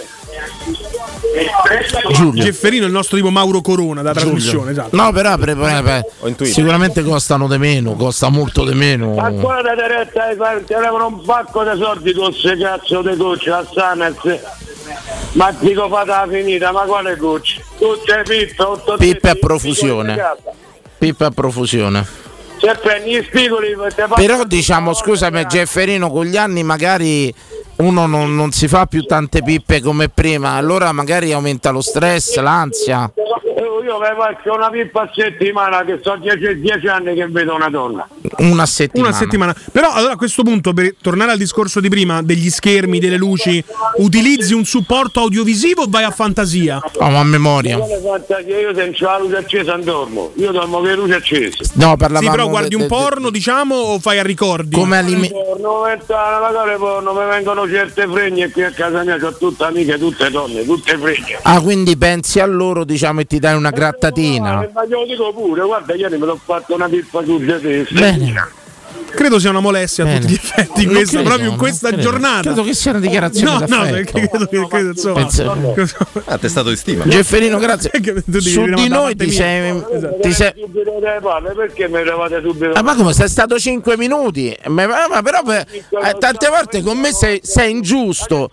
Ta- tante volte sei ingiusto con me, Gefferino. Ti do tanto spazio. Io sono così, sono spontaneo. Eh, eh. Ti ho dato tanto spazio. T'ho- Gefferino, ma su di noi ti sei mai segato? Che? Ti sei mai segato su di noi? Che schifo. Mancare su di noi so, per certi sei pure brutta, Dani, fa il bravo. no? Grazie. Ok. Perché Con di essere. barba qui, con sta C'ha barba, ragione, c'ha questa ragione. cipolla intensa, mettete naglio. L'hai cercata te, però. Grazie. Jeff. Grazie, Grazie, Jeffer. Grazie, Jeff. Bello, comunque saluto anche quello là, l'ospite là. Il nostro Bello. Fabio, Fabio. Se rido io scappano tutti, lo sai, se io rido scappano tutti. Perché Jeff? C'ho 15 denti in bocca. Vabbè, Perché uno quanti ce n'ha normalmente? 32. 32. Ah, pure scusate. mio. Eh, no, Si dice sorriso a 32 denti, immagino Abbiate 32. poi- pazienza. Può essere che è una fake news. sapevo, Posso sapere tutto. Vabbè, a metà meno uno, dai. Va bene, Jeff, grazie. Belli mia, vi voglio po- Ecco Giulio, a parte Tra lo scherzi. spigolo e la masturbazione, insomma, due Cioè, approcci parte completamente scherzi, ma la diversi. simulazione crea stress o è un antistress? Parlo serio. eh, È non- un antistress anche perché diciamo durante la fine il, il- il cervello si diciamo si- è come se si spegnesse per un, po', per un po' di tempo, per cui i pensieri vanno via. Rilascia le endorfine. Lascia endorfine, sei tutto rilassato, sei, sei stanco, è troppo stanco per eh, è troppo stanco per pensare al resto e ti addormenti, e c'è uno- proprio uno scarico Allora, quindi- adrenalinico. Quindi il dottore, la scienza, quindi ha detto sia la pipa nanna, possiamo dirlo. Certificato. Va bene. Ok. Ti piace sta cosa? Tu la stai spingendo, sta pippa nanna. Io farei un prodotto Che non fa ridere nessuno. Ma la chiamano così tutti, ridere, una in cosa tutte le zone di Roma. Ah, pippa nanna. Pippa nanna, sì. Anche perché qualsiasi ristagno di liquidi dentro il corpo un po' provocare una, mm, una produzione batterica, insomma, quindi fatelo, fatelo, non vi vergognate. Bene, al ritorno parliamo di diete finalmente. e Finalmente, soprattutto, finalmente. finalmente ci sono le vostre dirette di integratori per la dieta. Però non vorrei chiudere quella parentesi su queste bibite energetiche, queste taurine, cose Che però hai aperto tu perché lui parlava delle sostanze non. Perché- no, io noto che veramente tante Però tu volte capisci male ti danno lo scossone, è vero, eh, tante volte che sei stanco, stai un po' giù e ti danno uno scossone vero. Ne parliamo al ritorno, l'argomento Pippa lo chiudiamo qui e ce ne andiamo Pippa Nanna come piace a te, ce ne andiamo in pubblicità. Siamo sicuri che stiamo... Oh e chiudi. Pubblicità. C'è un solo posto in Italia dove puoi salire a bordo di un cinema volante, sfidare la furia dei dinosauri, diventare il protagonista di Assassin's Creed, giocare sulla neve tutto l'anno e rilassarti nella cinepiscina.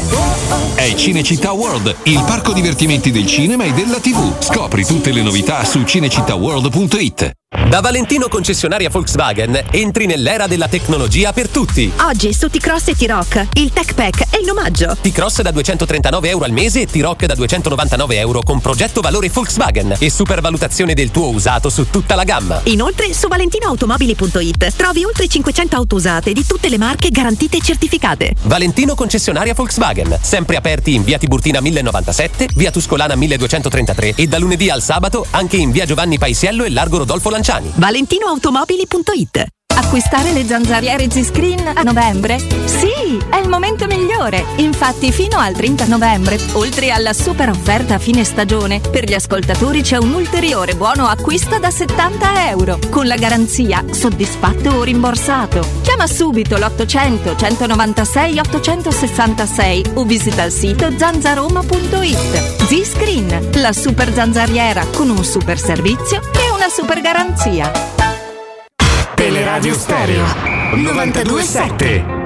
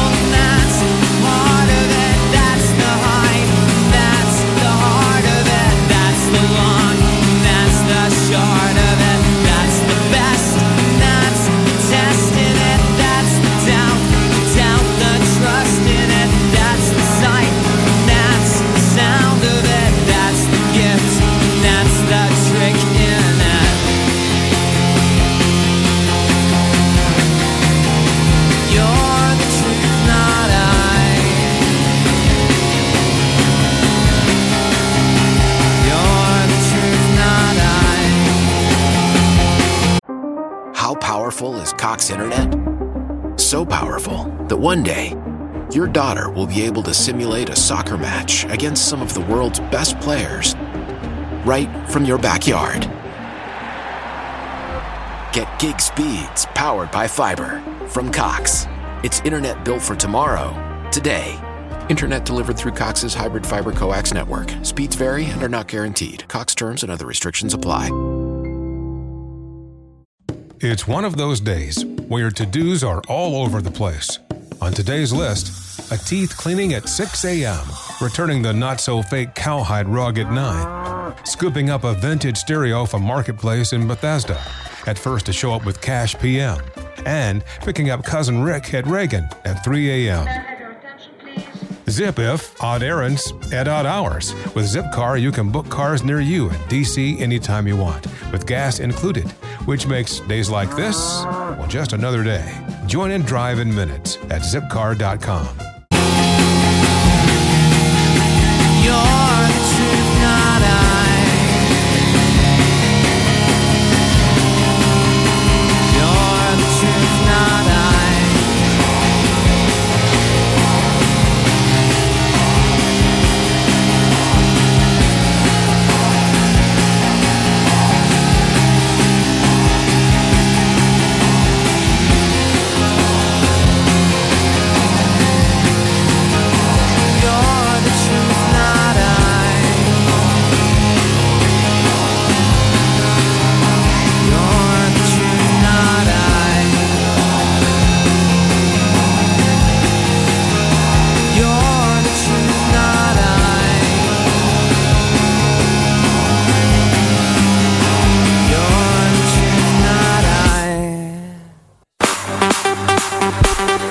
qua, erano i Placebo 20 Years, capolavoro secondo me, una canzone bellissima. Giulio, entriamo. Cioè, i, i place- i placebo sì, Renato Zero no.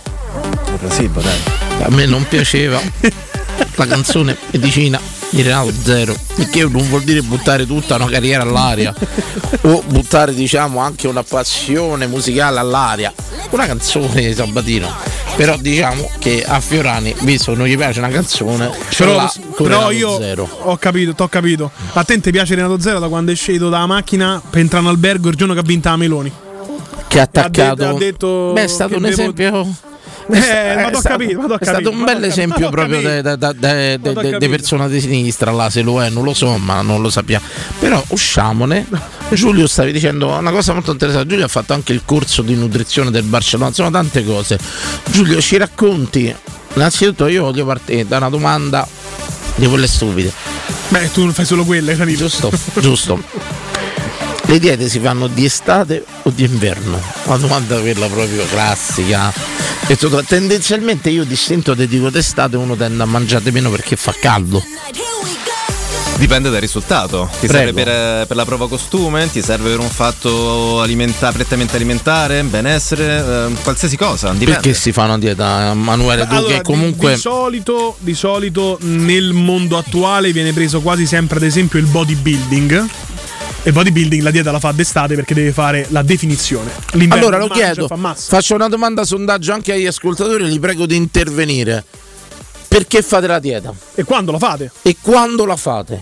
E quando la fate? Perché fate la dieta e quando la fate? Ehm, se c'è un periodo dell'anno che accantonate Quale dieta tutto. fate? Perché eh, Ne parliamo, ne parliamo con, con- con- con Giulio che insomma ha fatto diversi corsi. Parlavamo del corso del Barcellona, poi riprendiamo il discorso. Che cosa mh, ti ha colpito di questo corso che hai fatto? Questo corso mi ha colpito veramente l'altissimo grado e soprattutto le mille kick che davano. Ad esempio, pur- purtroppo devo ammettere di non averlo finito, non l'ho attestato perché poi subito dopo c'è stato il Covid. Da farmacista sono stato in trincea per eh, due Adesso lo anni. possiamo dire, ti può comprare al Barcellona, quindi Adesso- c'è bisogno di finire il corso. esatto, dopo, dopo il. Covid adesso il padrone. Hanno venduto l'80% delle a me. esatto. A me. No, però quello che dicevi fuori onda su- sulla- sull'acqua che si Sull'acqua, sputa. quando vedete la cosa divertentissima, quando vedete i giocatori bere acqua e poi risputarla tutta, uno dice: Ma che- perché l'hai fatto? Non hai bevuto? C'è una soluzione di acqua e zucchero. Una soluzione di acqua e zucchero che prende in giro il tuo corpo, gli fa capire che gli stai introducendo degli zuccheri e lo zucchero è il, il primo carburante del, del tuo corpo. Lui si riattiva, però tu non gliel'hai dato, l'hai risputato. Ovviamente non l'hai bevuto perché stai nei supplementari, ci vuole, un- ci vuole un pochino per farlo andare- entrare in circolo, ma soprattutto non è la zavorra d'acqua perché devi essere scattante e dare, Zavorra e dare d'acqua, tutto. scusa, ma se bevo un goccetto d'acqua e zucchero che me fa? Eh, Dai, Però sta cosa se- bere e ma sputarla. guarda che ma- tanta acqua ti ti appesantisce, eh? Lo vedo pure che i pugili, sta cosa dell'acqua e risputa. È quello, La è stessa un, cosa. Sì, tu stai prendendo in giro il noi, prendiamo in, in- in giro il nostro corpo dalla mattina alla sera. Lo chiariamo in tutti i modi con, eh, con mille espedienti Io che sono portati- Anche quello degli altri col body shaming. Io credo di essere Una molto piaga importante. Io credo di essere molto sincero demonizzare. con il mio corpo. Allora, signori, quando fate la dieta e perché la fate e come la fate? Quando è il periodo in cui la cominciate di solito, eh? Intanto E- cioè, sono obbligato a mettere un nome, la dissociata, mi dissocio dal farla. Ah, la dieta dissociata. Ecco, quando questa dissociata che cos'è? Scusami. Dissociata vuol dire prendo, allora, in genere una dieta abbiamo ca- mm, carboidrati, eh, o- vabbè, zuccheri, mm, proteine e grassi e li prendo in tre momenti differenti della giornata, quindi non li mischio mai, prettamente e semplicemente questo. E quali sono i vantaggi di questa dieta? Vantaggi perché vabbè, si crede che nel, il corpo faccia meglio a prove- a processarli uno alla volta. mm, Non mi trova molto. Fondamentalmente le diete, diciamo, le diete si, si, si uniscono sotto, secondo me, sotto questo credo, si fa mangiare meno schifezze. Perché se parlia- partiamo dalla, pa- dalla paleo, andiamo dalla chetogenica, cioè, si cerca sempre di dare una regola. Perché io sì, se io ti mandassi ehm, così, da Aspetta, solo, però mangi- no, faresti- facciamo radio un attimo, andiamo per scontate determinate cose. Hai parlato di palio e chetogenica? Sono varie, sì, paleo, paleo, paleo, bene. Pe- e la paleo è praticamente. Allora, chetogenica è. eh, Andiamo a, costo- andiamo a creare corpi chetonici. Andiamo in chetogenesi, creiamo corpi chetonici, usiamo quelli al posto dello zucchero per. eh, per C'è una privazione di carboidrati per tutta la giornata. Non mangi mai carboidrati, 20 grammi al giorno massimo. Di carboidrati. E questo che provoca nel corpo? Un alito terrificante, te lo dico subito. Una puzza terrificante, Sì. perché non è che soltanto anche col sudore, non soltanto con Sì. l'alito, perché insomma, i corpi chetonici, chetonici si fanno sentire. Allora, praticamente il tuo corpo va a, mm, va a zucchero, però sarebbe interessante fare una piccola regressione. eh, perché eh, il, il- diciamo, il fuel principale del nostro corpo è lo zucchero. Perché quando il tuo corpo, quando mangi lo zucchero, ti ricompensa con una botta serotoninergica, ti dice falla ancora. Questo perché anticamente, quando noi ci stavamo costruendo, lo zucchero non era, era- era da nessuna parte. Adesso che ovunque, perché ovunque? Perché ti abbiamo rihackerato. quindi, ti rima- eh, quindi il corpo ti dà un senso, di, un senso di positività ogni volta che lo perché dopo ti addormenti? Perché ti ha dato talmente tanta, tanta serotonina che ti, ti rilassi e ti addormenti. E questo dopo una grande abbuffata. Quindi si parte dallo zucchero. Ehm, Apro una parentesi importante, io sono uno di quelli che non riesce ma da sempre, nel senso pure quando ero diciamo in peso forma, lo sono stato, cioè per me è difficilissimo dormire con la sensazione di fame. Esatto, esatto. Cioè come fa tanta gente, io poi riscontro per esempio e ho la mia ex che peserà 40 kg e tutto quanto dice stanotte ho dormito male io so quello che mangia come mangia è difficile secondo me che dormi. Cioè per me tu c'hai una testa un fisico che dice in continuazione ho fame e dammi da mangiare. Ecco quello che ti chiedo è chi mangia poco? Dorme male Non è detto, perché No. chi mangia poco. Allora, quando hai fame, fondamentalmente la sera, tu non sei fatto per mangiare la sera. Se hai fame la sera vuol dire che hai il cortisolo alto, perché il cortisolo è quella cosa che dice. Hai un pericolo, mobilitiamo le risorse del corpo, quindi creiamo lo zucchero, con quello zucchero scappi. Hai un lupo davanti, con quale energia scappi? Perché tu sei della sezione fly of, eh, flight or fight, quindi vedi un lupo davanti a me, devo scappare in tre secondi, con quale energia la creiamo subito, creiamo dello zucchero scomponendo con gluconeogenesi il muscolo e creiamo dello zucchero e corriamo, però questo qua dato dallo stress. Quindi, se tu sei tutta la giornata sotto stress, il tuo corpo dice dammi qualcosa da mangiare. Cioè, io, per esempio- dopo la giornata di lavoro. Per esempio, dopo la giornata 12 di lavoro, hai preso l'acqua, torni a casa dopo due ore di trasmissione, c'è la bot- la- lo scarico di adrenalina Sì. e dici, mo mi faccio una pizza. Io Capito? 12 la tre- grande ricompensa della giornata. 12 tre- 12-13 anni fa andai al centro dietologico del Policlinico di Umberto I. Fecero un lavoro nel senso che ho fatto la curva glicemica e tutto quanto, fecero insomma un discorso abbastanza ponderato e in pratica eh, mi abbinarono alla dieta il mm, eh, quello del Bonomelli serotonin del Bonomelli come si chiama Ah, eh, sì, allora la serotonina è prodotta. No, il serotonina c'ha un nome Camomilla? proprio. No, no, era una pasticca per dormire della Bonomelli, sempre a base naturale con melatonina e cose varie.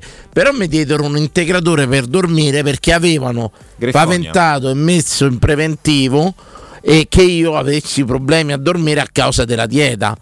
Ecco, e io però lo riscontro, ragazzi. Io se perché adesso ho dei livelli di cibo sbagliati. Però se io per dire una sera vado, non mangio perché c'ho il frigo vuoto, perché magari per pigrizia vado dritto a letto, dormo male. Non, dor- non, dormi. C'ho fame. Io te lo dico, non, do- non dormi. Mi sveglio la mattina alle 5 che ho fame. Sei molto più vigile perché quando tu togli specialmente gli zuccheri dalla tua alimentazione eh, non sei intossicato, quindi sei molto più vigile, sei molto più attento, specialmente dopo lunghi periodi di digiuno. Infatti indormi, lavori di notte al computer oppure devi forzare a dormire, ma non è facile. Ci abbiamo una bella diretta, eh, la prendiamo. Pronto? Pronto. Grazie, Leo, Leo il Lazialotto, come stai? Oh, va bello, ciao Le, tutto bene, te tesoro? Bene. Senti, sto un po' fuori tema, però acceso adesso, hai parlato dei pillole, mi ha fatto venire in mente che giorni fa parlavate di quel Viagra naturale, Chalice naturale, che cos'era? Mi sono scordato a segnarmelo. La rodiola, credo, consigliassi.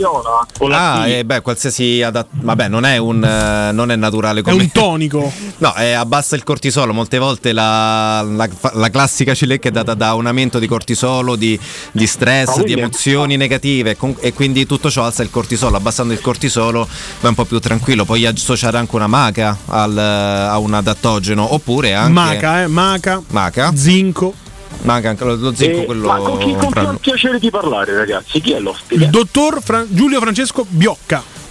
Oh, grande dottore, la dottore, ho una domanda per lei. Dica. Conosce il Fortilase? Come Io l'ho no? preso per uno strappo muscolare e durante la cura mi rendevo conto che avevo prestazioni eh, migliorate anche a livello sessuale. Eh, la Bosveglia è Poi ho un. la farmacista che me l'ha dato, ho detto dottoressa ma lo sa che ha grandi risultati e ho sorriso e lei ha capito il mio sorriso Il e ha- Fortilase. ha annuito. Fortilase. Adesso però a noi ci interessa altro, poi con la farmacista no, no, no, finita? no, un attimino, non so, No, eh, attimo. adesso siamo interessati più a questo sorriso della farmacista, poi ha portato a No, è un antinfia- è Non un, è un enzima. No, no, questo no, questo no. Però ho, ho cercato senza, cioè, senza fare chissà cosa, ha capito a cosa mi riferivo e ha annuito. Sì, ha detto sì, è possibile. Puoi spiegarci Giulio? Ma tu hai fatto dei gesti per far capire la farmacista, tipo No, Ma- ma stato sorridere, perché tanto si sa che l'uomo non gira, è importante. Ma in realtà questo è un enzima che viene dal gambo del- dell'ananas, quindi E prestazioni quindi no. è confermata come cosa? No, secondo me ha semplicemente abbassato l'infiammazione e migliorato il tessuto. Tutto qua. E come è possibile che ho avuto prestazioni sessuali migliori? Abbassando l'infiammazione. Abbassando qualsia- l'infiammazione. Abbassando l'infiammazione. Alla base di tutte le malattie c'è una grande infiammazione. Che è il volgarissimo. Ma malattia. o meglio, No, ma- era uno strappo Ok. Sì, però Cioè, ecco, magari può essere. Ma a livello sessuale la Bosveglia non. eh, Bosveglia e Bromiglia, diciamo, due cose si danno sempre insieme, ma. Boh, non, eh, non c'è. Ma secondo me. Cioè, ma una- questa era una crema, che cos'era? Scusami. una compressa. No, sono pasticche, pastiglie. Che poi tra l'altro naturali se non sbaglio, c'è anche un, una parte di dottore. E cioè tu c'avevi un'erezione migliore? Sì, du- durante il rapporto andavo meglio. E la mia ex thailandese, ritorno alla thailandese, ti ricordi Daniele? che- Come no? Ah, come no, voglio dire, insomma. Box, ok. E lei mi ha detto, mi faceva Leo, eh, lei gli pasticche, Leo. Non lo diceva così, lo diceva in thailandese. Ora non è che magari la thailandese ha sostituito la pasticca in questione. Insomma, Fortilase è giallo, eh, non, si- non ci si può sbagliare. Ci sono, ci sono vari fortilase, c'è anche quello per le ossa. lui ha preso quello blu, pensa. Ha preso il fortilase blu. Ha preso lui. No, penso a un abbassamento di infiammazione magari avrà migliorato. Avrà migliorato la situazione, ma. Adesso sai che faccio, dottor? Io li prendo e vi richiamo fra qualche tempo, vediamo se. Eccolo, l'ho ritrovato. Scusa, ho ritrovato la pasta di Scusa che Danilo si è impallato quando non si ricorda il bravo. medicinale, non si Bra- va più avanti con la trasmissione. Bravo Non Sabatino, finisce, per fortuna ci siete stati voi che avete fatto Non il resto. che non interessa a nessuno, lo devi dire. Che è Assolutamente. Grazie carissimo. Ciao, bello. Gra- ecco qua, allora al policlinico mi dite questa dietologa abbinata all'analisi e tutto mi dite sto sedatol che è di Bonomelli, prego. Cosa c'è dottore. dentro? Allora, vediamo un po'. Valeriana, vabbè, classico. Estratto secco, va bene. Melissa, grandissima. Melissa mi piace da morire. Biancospino, ottimo. E allora, estratto passiflora va benissimo. Mm, Fiore della passione. Passiflora perché sembra un Cristo in croce la- il, il fi- il fiore. Per questo si chiama passiflora. Grazie. Sti cazzi. Ehm, No. Melatonina va bene, eh, magnesio perché è un rilassante, è bello carico. Eh, vabbè, sì, un grande classico. Sono, tutti, sono tutte le piante, tutte le piante che Ecco, diciamo, però rilassano. posso dirti eh, ci può essere questi composti così danno un sonno un po' delirante? Delirante? Nel senso molto molto molti sogni, molti convulsi, cose varie e provato su me stesso, eh, nel senso che danno c'è il rischio che non ti fanno dormire in Sereno. maniera Bravo. Non ti fanno dormire sereno. Cioè dei sonni ma, ma c'hai un'attività diciamo notturna molto convulsa. No. Sogni tanto, capito che voglio dire? Sogni tanto perché allora. Dormi ma sogni tanto. Te li ricordi i sogni? Sì. Ah, perfetto. Tra nel, quando il, nel limite tra, lo, tra la la veglia e il sonno, in quel caso noi ricordiamo i sogni. Magari eri un po' sedato da tutte queste cose. Eri in quella, in quella, diciamo, in quella, in quella terra di nessuno in cui un po' sedato, un po' stai dormendo e ricordi i sogni. Pronto? Buonasera Cristian TPL. Ciao Gricri, ciao bello, ciao. Buonasera anche al dottore. Allora io voglio essere breve perché ho tre cose. Allora io sono consumatore di malva che mi fa molto bene all'intestino. Però la provo tantissimo. Poi la passiflora non la uso per dormire, ma col lavoro che faccio, se mi faccio una bella tisana prima di andare al lavoro, Ottimo. guido molto Bob Marley, molto rilassato e tranquillo. E Ci poi sta. volevo dire della dieta, Mhm. voi che dite che non riuscite a andare Sì. a dormire se, se non mangiate, io vabbè con il lavoro che faccio, ecco adesso ho staccato. Io da 5-6 anni ho scoperto che se io sto al lavoro e mangio alle 6 e mezza, qualcosa di leggerissimo, io dormo benissimo. Parliamone. È Mi fantastico. sveglio benissimo. Cioè tu bene. mangi qualcosa alle sei e mezza e poi non ceni? No, non- no, io ceno alle 6 e mezza. Io ceno gli americani.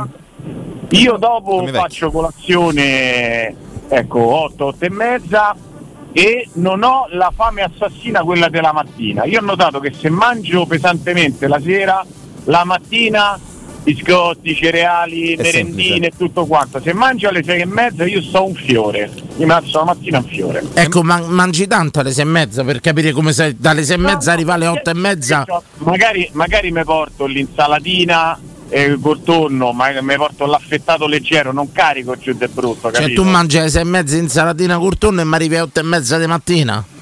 Sì, Dani. E ieri 4 marzo è meno a mia madre. No, Eh, no, no, giornata oggi no, no, no. contro la violenza alle donne, Scusate, madre. c'hai ragione. Eh, cioè, dormo defilato e dormo al vicino. Dottore, prego, cioè, c'è, so- c'è un lasso di tempo per me rispetto a quello dice, sai, mi faccio il primo, il secondo e il contorno alle sei e mezza, poi mi rialzo alle otto e mezza e faccio colazione.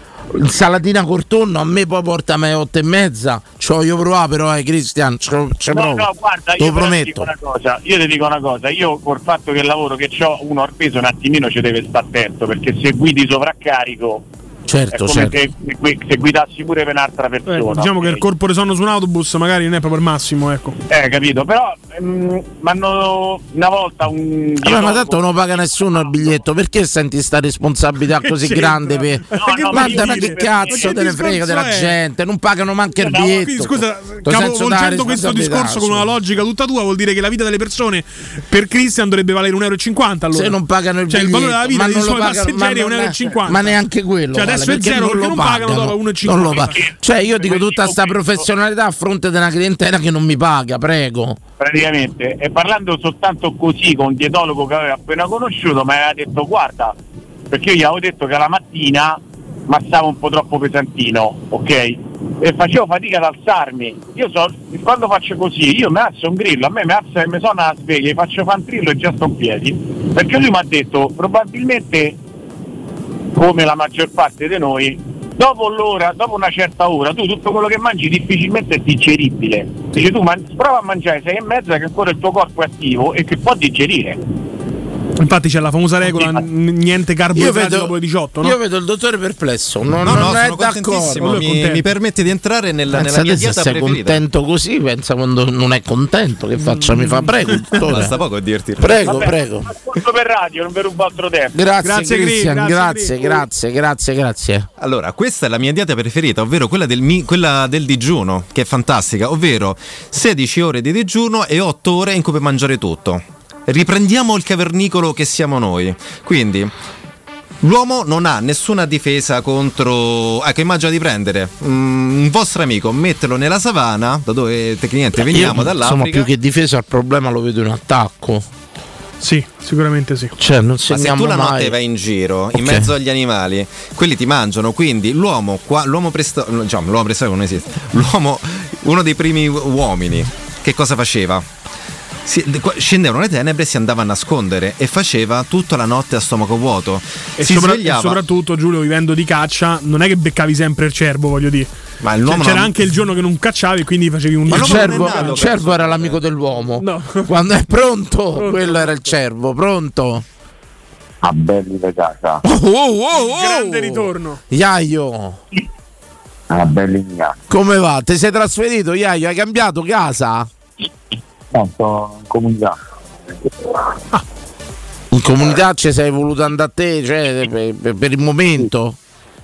No, adesso sto a Villa Mare, sto a un programma. Ti sento male, Iaio, malissimo proprio. Aspetta, aspetta, eh. Quando faccio una cosa. Mi senti meglio? Mo? Eh, meglio, meglio, meglio. Eh, perché stavo cauto. Cioè, ci ha lasciato che dovevi cambiare casa, Iaio. Sì, eh, eh, siccome vabbè, non è che c'erano, non c'avevo ancora possibilità economiche perché casa deve ancora vendere, allora ho deciso di fare questo percorso di disintossicazione dall'alcol. Ah, bene. Intanto sto qui a Villa Maraini e faccio un programma iniziale qui e poi me ne andrò in una comunità dove farò un programma non so se so 18 o 24 mesi. Ammazza, è lunga quindi, molto lunga. Eh sì, eh, perché qui saranno almeno 3-4 mesi, più un altri 18 o 24. E senti, e nel frattempo chi cura la vendita di casa? No, perché mentre No, stai in eh. comunità c'è qualcuno che vigila? Eh, cioè, beh, ci stanno i miei zii, però ci sto pure io. Sono preoccupato per quello, infatti. No, lo- loro vengono, cioè mia zia viene, mi viene informato su tutto, poi io ho già parlato con un legale per eh, quando ci sarà l'atto di successione e la vendita della casa ci sarà presente anche il mio legale. Però bravo, bravo, Bravo, Iaio, Iaio, bravo. Io pensavo che andava meglio la cosa, però se hai preso questa decisione vuol dire che... che, mm, No, voglio, fa- voglio riprendere in mano la vita mia, mi voglio ripulire del tutto, poi con quei due soldarelli che ci avrò prenderò una casa fuori Roma. a Ponte di Nona. Sì, certo. Case molto belle. eh. Te la faccio prendere io. Già te l'ho detto, non c'è bisogno che vai troppo fuori. Un monolocale, in affitto. E quello basta, uno scannatoio che poi ci portiamo una intruppata, una cosa. E namo, Iaio. E namo. C'era questo filo molto bello. di Andiamo, minacce, famo uno scannatoio, Iaio. Ma come fa- ma perché famo? Eh, namo. Perché il plurale maiestatis? Usa. È lui che riprende mano la sua vita, è lui che si prende la casa. Mi sono che sentito c'entri? partecipe. Cosa c'entri? Già immaginavo casa di Iaio là, questa legata coso così, giochi Ma che erotici. legata di che? È una violenza. Proprio oggi. Ma, ma ma potevi aspettare lunedì per di sta roba? Non si fanno più fare sti giochi erotici? Beh, ci vuole un consenso. Eh, quello dicevo, no? Informato. Vabbè, un par di manette. No, Ecco. che no, Iaio, no, no. Ecco, faccio una domanda a Giulio perché c'è Iaio in diretta, a parte tutti i scherzi. Ci sono medicinali o comunque cose anche naturali che aiutano dalle dipendenze dell'alcol? Domanda. Fanno calare il desiderio, nel senso io non, non comprendo, non ci ho mai avuto la dipendenza Allora, dall'alcol. il, medi- il me- il medicinale diciamo, pri- principale è l'alcover, però quello si dà quando si hanno le crisi di astinenza Quello all'inizio. che ecco, facciamo una specifica dovrebbe essere quello Giulio, correggimi che quando appena bevi un goccetto ti fa vomitare. Sì. Ecco, posso, posso capire, io non, non- non sono un bevitore, perciò non capisco la dipendenza dall'alcol. È la, è la dipendenza più brutta che esista perché ci si può anche morire con eh, le crisi di astinenza da alcol. Cioè, ma qual è la cosa perché cerchi l'alcol? Perché ti fa stare bene? Perdonatemi, è una cosa che. Cioè, io ho preso le imbriagate da festa, parliamoci chiaro. no, Quelle da festa. Cioè, tu eh, cerchi io- l'alcol giorno per giorno, iaio per. E per eh, quando sono- sto solo e per passare il tempo visto che non, non c'avevo niente da Cioè, fare. te crei una situazione di leggerezza con l'alcol, l'imbriagata che ti fa sta bene. Che, Cer- no, che non mi fa, no, che non- proprio non mi fa pensare. Ti fa pensare. Poi- No, ecco, volevo Cioè, chi capire questo. mangia eh, sono tutte dipendenze, poi più gravi, meno gravi, chiaramente. Volevo capire, ci sono quindi dei farmaci, Giulio, che aiutano queste dipendenze? Sì, però sono molto specifici e vanno dati da anche da un certo tipo di dottore. Non tutti. Certo, quindi vanno dosati e tutto quanto. Nomi, conosco quello, ma altri, altri no. E diciamo in questo percorso terapeutico che sta a fare, Iaio ti sta notando o è solo No. psicologico? A- adesso sto prendendo solamente il diazepam e il talofen. Per calmarsi. Per calmarmi. E, e poi oggi sono andato al CERT eh, per fare per aprire la cartella clinica e poi il 9 dicembre ci avrò appuntamento co- col medico psicologo e da lì. Però posso dirti una cosa, Iaio, non, non abbia appena, appena- eh, già non zagagli più, te ne accorgi? Parli molto meglio? Sì. Parli meglio? Certo, ma so, mh, 12 giorni che non tocco niente, sto più tranquillo, non ho più tremori, non sudo più, non ho più crisi, ho ancora voglia di fare del bere perché quello è normale, e alti e bassi, giornate up, giornate down. Te confronti, cioè, sta insieme a altri ragazzi come te, eh, Ian? sì, Quindi vi fate compagnia, vi confrontate, vi supportate pure. Certo, cioè, ci aiutiamo a vicenda, anzi. Ma poi come funziona? Chi è più esperto che c'è lo sponsor a un certo punto? No, Colui che ti tiene a bada? In, Ame- in America No. funziona così, per esempio. A un certo punto No, chi ne è no, uscito prima di te ti fa da sponsor, lo chiama No, durante le eh, crisi. No, no, allora ci abbiamo gli operatori che sono tutti, eh, tutte persone che hanno un passato diciamo come il nostro. Questo, questo è importante perché possono capire. Perché possono No, eh, capire. Infatti hanno gli strumenti adatti per eh, poterci aiutare a superare questo momento. Senti, ci potrei chiamare ogni tanto, c'è pure il momento che non c'era più il telefono, parlo... No, no, qui posso chiamare quando voglio. Mm, e l'altra comunità pure pensi che... Eh, No, nell'altra comunità inizialmente tolgono il telefono. Ah, vabbè, però sono contento che stai bene. Ia- Perdona Iaio, ci sentiamo ormai da una vita. Allora, intanto ti scrivono Iaio, Lorenzo AOR, evita la Roma che non fa bene in questo caso. Allora, e poi ti aspettiamo per cazzeggiare qui su Twitch. Sono obbligato a mettere un nome. eh. Insomma, tanti messaggi per te su Twitch, Iaio. Vi ringrazio tutti. Va bene, mi ha fatto piacere che ci hai aggiornato, insomma. Ah, ma pure a me l'altro giorno volevo- non sono riuscito a prendere la linea, ma mi è dispiaciuto perché lo sapete, insomma, che sono legato a voi, no? Vabbè, ma non, non ti preoccupare. L'importante è che stai bene. Pure se sai quanta gente ho sentito per anni, poi eh, basta e stanno. Per esempio, c'è Star Conte di Montecristo che in settimana lo chiamano, non ho più sentito. E mm, non lo so se magari ci sta sentendo qualsiasi cosa. Gli farò uno squill e cercherò di di rintracciarlo.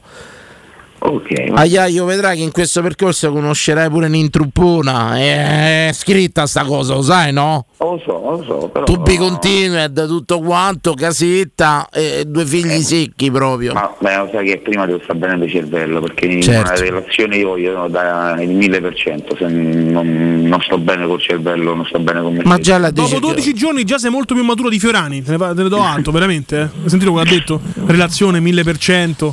Ho capito. Eh, sei una delusione, Iaio, su sto fronte della relazione, però va bene. Insomma. Senti, fatte sentire quando è possibile, capito? Oh, ok, un abbraccione. Ciao Iaio. Ciao, io bene, ciao ciao. Ciao, ciao, ciao, ciao, ciao. Mandiamo una nota audio. Scusa per questa parentesi, Giulio. Volevo chiedere al ragazzo bello biondo e alto se c'è un cibo specifico che abbassa la tachicardia. Amplify your career through training and development solutions specifically designed for federal government professionals. From courses to help you attain or retain certification, to individualized coaching services, to programs that hone your leadership skills and business acumen, Management Concepts optimizes your professional development. Online, in person, individually, or groups, it's training that's measurably better. Learn more at managementconcepts.com. That's managementconcepts.com. It's one of those days where to dos are all over the place. On today's list, a teeth cleaning at 6 a.m., returning the not so fake cowhide rug at 9, scooping up a vintage stereo from Marketplace in Bethesda, at first to show up with Cash PM, and picking up cousin Rick at Reagan at 3 a.m. Zip if odd errands at odd hours. With Zipcar, you can book cars near you in DC anytime you want, with gas included, which makes days like this, well, just another day. Join and drive in minutes at zipcar.com. serale notturna, mettiamola così. Un abbraccio padre Capri. Ciao padre, ciao padre. Possiamo provare, vediamo un po'. Ci sono dei cibi eccitanti, dei cibi calmanti? Questo intendeva. Calmante credo, possiamo riandare sempre sul carboidrato. Tornando a prima, chi ha, fa- eh, chi ha difficoltà a dormire mm, si può prescrivere anche la sera del carbo- la pasta la sera.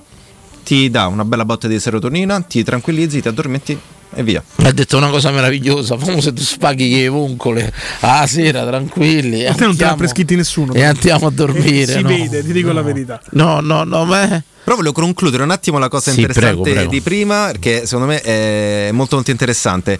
Perché eh, la, la dieta del digiuno? Perché la sera, se si va a dormire la sera, si dà.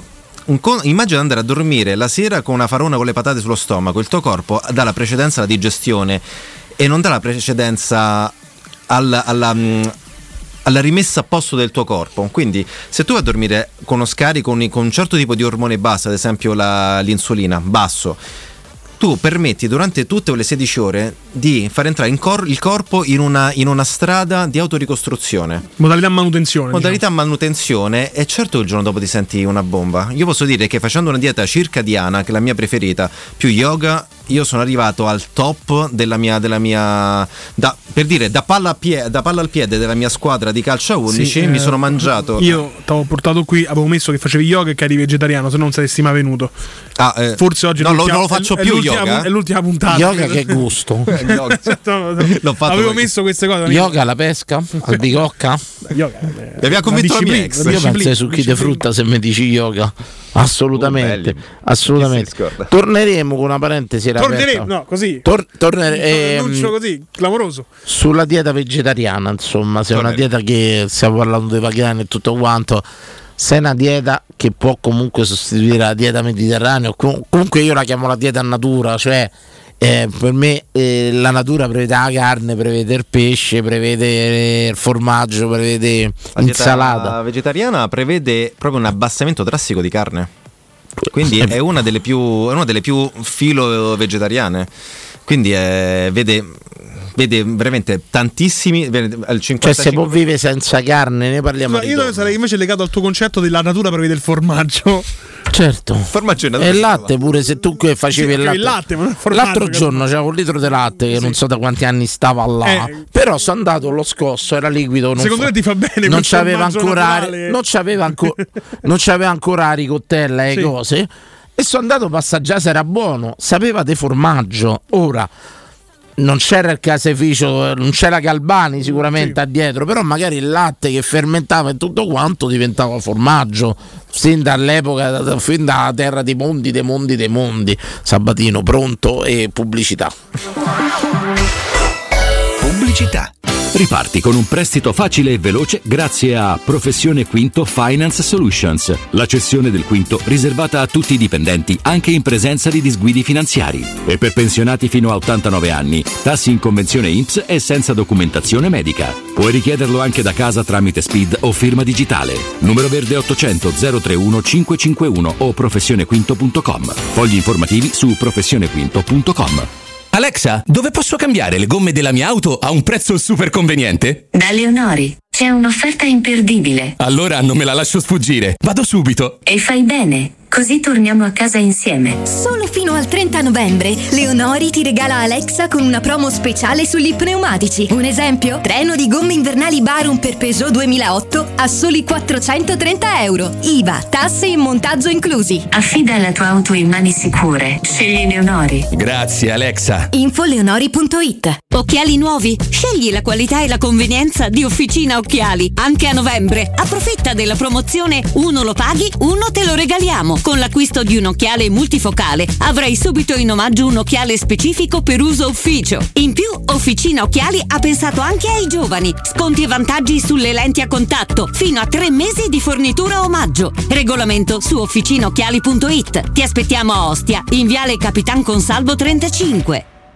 Da Paoletti Industria Mobili continua l'incredibile fuori tutto per rinnovo collezioni, con imperdibili occasioni su tutti i mobili esposti e in pronta consegna. Regalati subito una visita alla Paoletti. Approfitta degli affari d'autunno su cucine, soggiorni, salotti, tavoli e camere per ragazzi di esposizione con sconti dal 35 al 60% e decidi se riceverli subito o quando vuoi tu. Non perdere i grandi affari d'autunno e vieni nei nostri due negozi di via Piave Torina 80, uscita 13 del Gra Tiburtina verso Roma e via Tiburtina 606 o paulettimobili.it.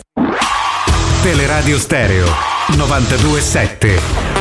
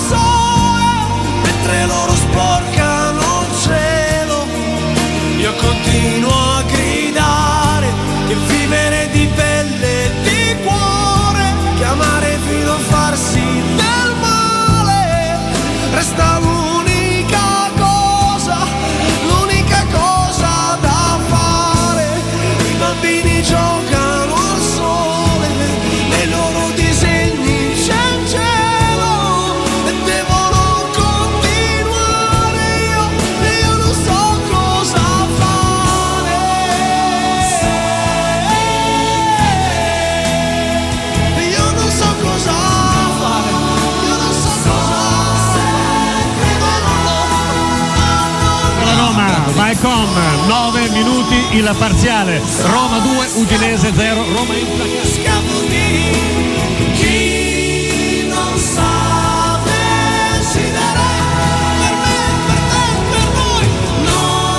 non so. Era il 1992 e Biagio Antonacci anticipava il discorso ecologista, il discorso hybrid e tutto quanto. C'erano due grandi canzoni che riguardavano l'ambiente.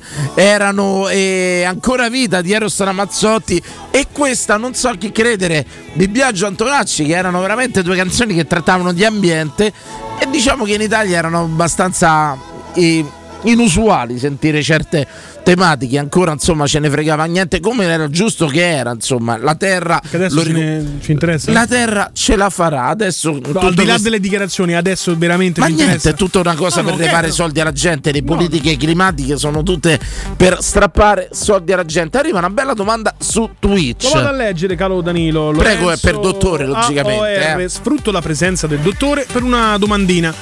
Io, quando ho allenamenti e partite, sempre la sera, 21-23 inoltrate, dato che con le partite finiamo anche dopo mezzanotte, mangio qualcosina di leggero prima, intorno alle 19. Però poi, quando rientro in appartamento, Eh, eh. qualsiasi cosa passa sotto mano viene divorata. Non ho problemi, probabilmente anche per via dei 23 anni che bruci sono una, formu- una fortuna. Però um, vorrei capire un qualcosa che potrebbe dovrei mitigare in futuro. Beh, a 23 anni possiamo fare tutto. Io mi ubriacavo il giorno dopo andavo a fare un esame di biochimica. Eh, Però io ce n'ho, ce n'ho 47 e il mio fisico dice ancora questo. Cioè, se io mangio alle 19 per dire, mi alleno due ore, fate così, non mi allenerò mai intensamente come lui a 23 anni, ma io quando torno a casa uguale, smonto... Cioè quello che dice Christian TPL prima, il fatto di mangiare sei e mezzi insalatina col tonno e rifà colazione alle otto e mezza. Ma quando mai? Ma chi ci arriva? Ci proverò, prometto che ci provo. Ma come fai ad arrivare, magari come sto ragazzo, dice ai 19 e tutto quanto arriva la mattina dopo senza cenare? Cioè io vado a Tanto per casa... cominciare non bisognerebbe allenarsi la sera, questo mi sembra la cosa più importante. Di solito si fa la mattina o la prima mattinata. Però credo la maggioranza della popolazione causa lavoro e impegno Eh, questo però perché il jet, il jet lag lavorativo ti porta anche a questo. A lungo andare ti può portare dei problemi perché tu la fase anabolica la fai partire, non è che la notte io dormo e quindi mi, mi- mi ricostruisco. E la fase anabolica è molto difficile da raggiungere, devi avere cortisolo basso, devi dormire un tot di ore, soprattutto tra le 2 e le 3. Chi si sveglia tra le 2 e le 3 è o il fegato oppure è il cortisolo alto. Chi deve andare a dormire tra le 2 e le 3? Dillo a me, dormire alle 3 e un quarto. ok, grandi costruzioni su. National Geographic. Ma noi siamo fatti a dormire la notte, non per fare. Ecco, questo è proprio il jet lag sociale. Non ho capito, scusami. Jet Telefonata, chiedo sociale. scusa. Io Jet quando vedo che arriva National Geographic è, è l'ora che ricorro agli artifici. Pronto? E artifici. Pronto? Sì, ciao. Ciao ragazzi, Claudio Campascolano. Ciao Claudio, ciao. la voce del benessere. Come state? Bene, Un te, saluto a bello. voi e al vostro ospite. Grazie, grazie Giulio. Dottor Allora io Giovanni. avevo una curiosità che vi dico prima di, di dirvi un'altra cosa. Allora, la curiosità eh, risale alle bevande energetiche. Io abitando fra Ostia e Torbaglianica, ogni giorno quando prendo la macchina trovo dei plotoni di ciclisti eh, ultra ottantenni. Ma che seriano? Questo volevo- Eh, sono buone fibre, saranno sportivi da sempre. Però voglio aprire una parentesi, il ciclismo è uno sport logorante, magari si portano male, eh. Parlo serio. Anche perché ma sai perché i ragazzi giovani non avevano- a bicicletta non la avevano più. Parlo serio. Ragazzi, voi vedete chi ha fatto sport ad alti livelli, i calciatori a 50 anni Eh, beh, sono vecchi. Uno stress ossidativo importante. Ecco, il ciclismo c'è peggio del, Lo del sport di calcio. alto eh. livello fa male. in Quindi non esclude, non esclude che il ciclista, ecco, forse ho trovato la maniera per farli scendere dai biciclette, sti cagacalzi. Mentre sorpassi delicatamente dei giri e diciamo vedi, oh, ma pensavo che il mio non c'era più, invece Però veramente, a parte scherzi Claudio, c'è da fare un chiaro distinguo tra i sport veramente logoranti e quelli... Ecco, io tante Qualunque sport di alto livello è logorante. Sì, sì, sì, sì, sì, ma bre- il ciclismo, ciclismo soprattutto, se fanno ammazza sempre salire, poi li becchi in dei percorsi che dire, minimo se fanno 80 km. Minimo, ma poi a quanto? 40-50 all'ora, roba che se il motorino mio lo porto per 100 km a 50 all'ora o spacco, o spacco, quelli continuano.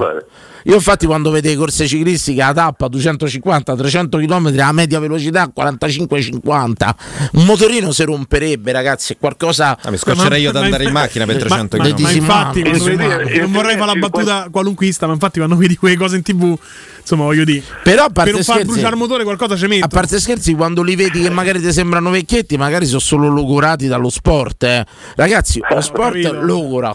Parliamoci chiaro, è inutile che. Diciamo che questa era la mia considerazione. Cioè, guarda Giulio, gioviale. pare mio padre, è uno sportivo. cioè, se mi piama in mano, dice come si chiama il tuo bambino. Ragazzi, capelli bianchi, pieno di rughe, denti vero. rifatti, porta la dentiera. Dentiera, sono no? ancora miei. Ok. Senti, aggiungo, e lo dico adesso, che la telefonata di Iaio mi ha commosso. Gli vogliamo bene Iaio, abbiamo sentito. Ma gli voglio bene pure io che non lo conosco, poi io... Abbiamo seguito tante fasi sulla sua vita, ci ha fatto ridere, ci ha fatto piangere, adesso si è preso. so. sta Io anche quando non intervengo ascolto, l'ho sentito e pure io ho i miei trascorsi, eh, insomma, ve ne ho anche parlato, insomma, io, avete messo una canzone del Biagio Antonacci del 92, io nel 92 uscivo da San Patrignano, quindi insomma lo capisco bene eh, e l'ho sentito proprio bello, ben disposto, non lo so, ma commosso. Mi ricordo avevamo parlato di Muccioli con te, vero? Sì. Tanto discusso, ho visto pure la serie Eh, abbiamo parlato televisiva. con lui è perché segue sto mandando pure il video del rigore che tiro che Sì, è sì, è giocato vero. lì È vero, è vero, è vero, mi ricordo, mi ricordo, mi ricordo, mi ricordo. Io ho qualche anno più di te, poca roba, 5 anni, eh, tu sei del 75, giusto? Io 74, ma tu sembri mio nonno, te lo voglio dire subito, guarda che anche se non ti ho mai visto. Cioè, in un mondo normale, Trovatelo uno che si porta sarebbe lui a fare 47 radio, anni non come te. me. Ah, Guarda che voce 4, 4, sono del 70 Eh, io. del 70. ah, beh, mia sorella come qua stronza di mia sorella è del 71. Che c'entra? Del 70? Eh, no, per dire, Sì, era per metà per dire Lo stronza. vuoi capire che questa giornata lasciamole fuori? Ah, Questa scusa, giornata- almeno- pure le sorelle? un gio- me lo può concedere un giorno l'anno. Un giorno l'anno dove non si parla di donne, in cui- nel modo in cui lo parli te, chiaramente. eh. ok, Insomma. parlavo di mia sorella. Eh, vabbè, è sempre una donna. Però. ah, sì. Un giorno là, uno, Bene, oggi. Prego, prego, prego, prego, No, Claudio. vabbè, io ho fatto abbastanza presto, diciamo, e comunque non ne esci mai definitivamente, come diceva lui prima, da certe situazioni, non sto qui eh, da poco tempo determinato, ho ancora voglia di fare delle cose. Eh, Io sono uscito da, da- da San Pellegrino a 22 anni, quindi ah, insomma, ci sono entrato presto a 19, sono stato tre anni lì. E, e capisco quando ha parlato dei percorsi, della durata. ehm, mi ha- Ecco, quello che mi ha sorpreso era questo, cioè magari capisco la dipendenza dall'eroina, magari dalla cocaina, non so qual è stato il tuo caso, non mi la, interessa. prima che, la prima che hai detto, Ecco, insomma, è un po' Pensavo che la dipendenza dall'alcol fosse, per ignoranza assoluta, magari più facile da affrontare, più breve come percorso, ma così non è da quello che ho detto ieri. Eh, evidentemente eh, no, io eh, anche come te è una cosa che non ho mai provato. Sì. Quel- quel- quella lì, ne ho provate altre, so, so di che si parla, insomma, quando comunque devi eh, rientrare eh, con la testa in un, in un contesto completamente diverso, cioè ti devi riprendere e lui era proprio, eh, adesso io non so quanti anni ha lui, eh, però era proprio determinato, mh, ben disposto. Io, io credo sia sulla quarantina, sulla quarantina. Eh. Vabbè, giusto, però posso dire una cosa. Come no? È il pensiero mio, Claudio, lo condivido con te che hai fatto un percorso. Tante volte anche la, pres- la speranza, la prospettiva. Cioè, mh, purtroppo ha vissuto un lutto, si è ritrovato da solo. Però l'idea che magari di, di potersi costruire qualcosa in futuro, grazie anche ai, ai suoi nonni, ai suoi genitori, e quindi rimettersi in chiareggiata per godere proprio di, di una vita futura, credo che Esatto. sia mh, una cosa quello, Ecco, è quello che dico che magari a tante persone. Io nella vita ho provato l'apatia, ho provato che vuol dire non aspettarsi niente dal futuro, non avere prospettive. Molto spesso lo vivo ancora purtroppo, nel senso che arrabatto la giornata di ma per fare cosa? Ecco, quanto è importante ragazzi avere un obiettivo. Trovate un obiettivo che fatevi una casa, un motorino, dimagrite, andate a fare maratona di New York, se non quella di New York quella di Roma. Trovatevi un obiettivo, apritevi una frutteria, trovatevi un obiettivo. Non c'è niente di più brutto nella vita dell'apatia. Devi vivere la giornata, superare la 40 giornata. se, se lui ha 40 anni, arrivare a questo tipo di, eh, di ragionamento, di consapevolezza, è, un, è, è veramente una cosa, ti ripeto, che ti smuove i sentimenti. Sai, Gra, io tante volte ho sentimenti. 47 anni, a gennaio ne faccio 48. E molto spesso mi sono divertito, ci sono stati momenti belli, momenti di Eh, una lo dici a tristezza. Tante volte, Claudio, compio gli anni e mi dico, mo che faccio?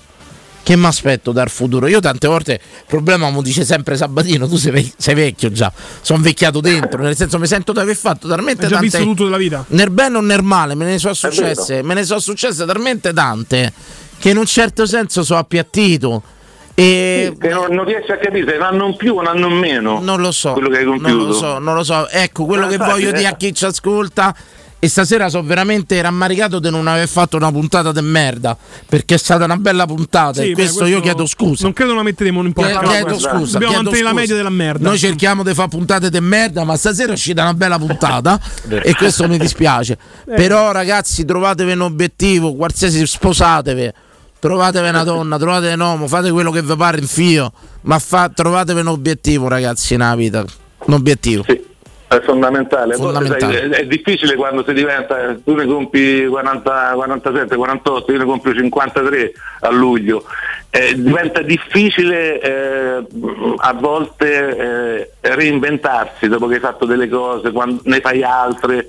Però capito, eh, la dinamicità che ha avuto lui nell'esprimere quello che Sì, espresso sì, a è, importa- è importante. E te posso dire una cosa, Clam, mi ha rovinato sta conference league. Mi ha pagato di tutto. Io mi sento un uomo arrivato. Io ho vinto due scudetti, sei Coppa Italia e una conference league e due supercoppe. Una, quante ne avevamo? Due supercoppe. Ma che cazzo voglio ancora? Ma a me della Roma non me ne frega più niente. Ho vinto tutto ormai. Ho vinto tutto. Tutto ho vinto. tanto da vincere. Ma che cazzo me ne frega a me? Ci vorranno tre vite per voi giovani per vedere quello che ho visto io che a Roma. Ve ci vorranno tre vite. ve ci vorrà- A me mi dice trova i stimoli. Io voglio Adani. fare radio politica. Basta Adani. con la Roma, prego. Dani, io eh, stavo a Torino quando Montella ha pareggiato al 95esimo. Che orgasmo, ridimmi Eh, Montella, ti prego. ancora? Che, ma no, ma che basta! Basta! Basta! Ma possiamo dirlo serenamente, ma so cazzi vostri, ma quando rivedete quello che abbiamo visto noi? Noi ci avranno detto tu figlia, magari, tua figlia. Claudio, ti ringrazio, abbiamo veramente appiattito tutto. Abbiamo rovinato una trasmissione. Hai provato, eh, con l'ultima intemerata finale, ma rimane una buona trasmissione. Una buona trasmissione, Abbiamo fallito, eh, bisogna riconoscerlo. È stato un Il fallimento. fallimento della trasmissione. D'altronde, quando partiamo con un professionista come Giulio Francesco Biocca in studio, partiamo male per una trasmissione di merda. No, lì deve essere vuota la sedia per fare il nostro. Assolutamente, Eh, quando mettiamo i professionisti è già chiaro che è difficile mantenere la media nostra. Dottore, grazie. Ma si figuri. A tutte Però- le fan di Giulio. Posso dire una cosa, ma voi vi danno le medicine quell'omaggio, prova, Sì. cose? Medicine no, integratori sì. Ma portaci qualcosa, no? Ah, qualcosa se viviamo in diretta. Se viviamo. portiamo qualcosa. Primi effetti così. Così, Mavio. Mavio in diretta, cosa? Portaci qualcosa. Ma oggi sono state critiche per il pareggio della Roma? No, ancora no, no, oggi. Ancora no? No. Perché chi cambia, questa è una chicca nello sport, chi cambia il jet lag all'85% la squadra perde. Bello, questa c'è una, una- è una statistica sull'NBA chi fa il back to back, gioca due giorni di fila in due coste diverse, il 50% delle partite perde. Nel basket che è più Dipende facile. dai numeri di, mh, dai numeri di ore del fuso orario. Quindi ris- siamo sull'80. Quindi risultato di pareggio buono. Boh, golden punticino, possiamo dirlo tranquillamente. Benissimo. Anche perché davanti non si segna manco che i mani. Quindi... Noi signori torniamo lunedì, ci avremo, ci avremo a farmacia, cioè qual- chi te può venire a trovare? Dove trovo? Ma possiamo dire sta cosa? Eh, sono a via della Pisana 116. Farmacia Ah, Sono sempre là. Siamo di fuori Roma, c'è una stazione Che che, arriva là, un aereo, un treno. Eh, Metro Cornelia, quella là. 181, 881 passa 892 e boh. Va bene, va bene, insomma chi vuole andare a trovare il eh. nostro sconto Sono sempre 10% A tutti gli amici di Teleradio Radio Stereo, Stereo, sconto 10%. Dite che venite per, grazie a Teleradio Stereo. Immagini vanno dalla madre le cose. Eh, io seguo Teleradio Stereo. Eh, Di cazzi.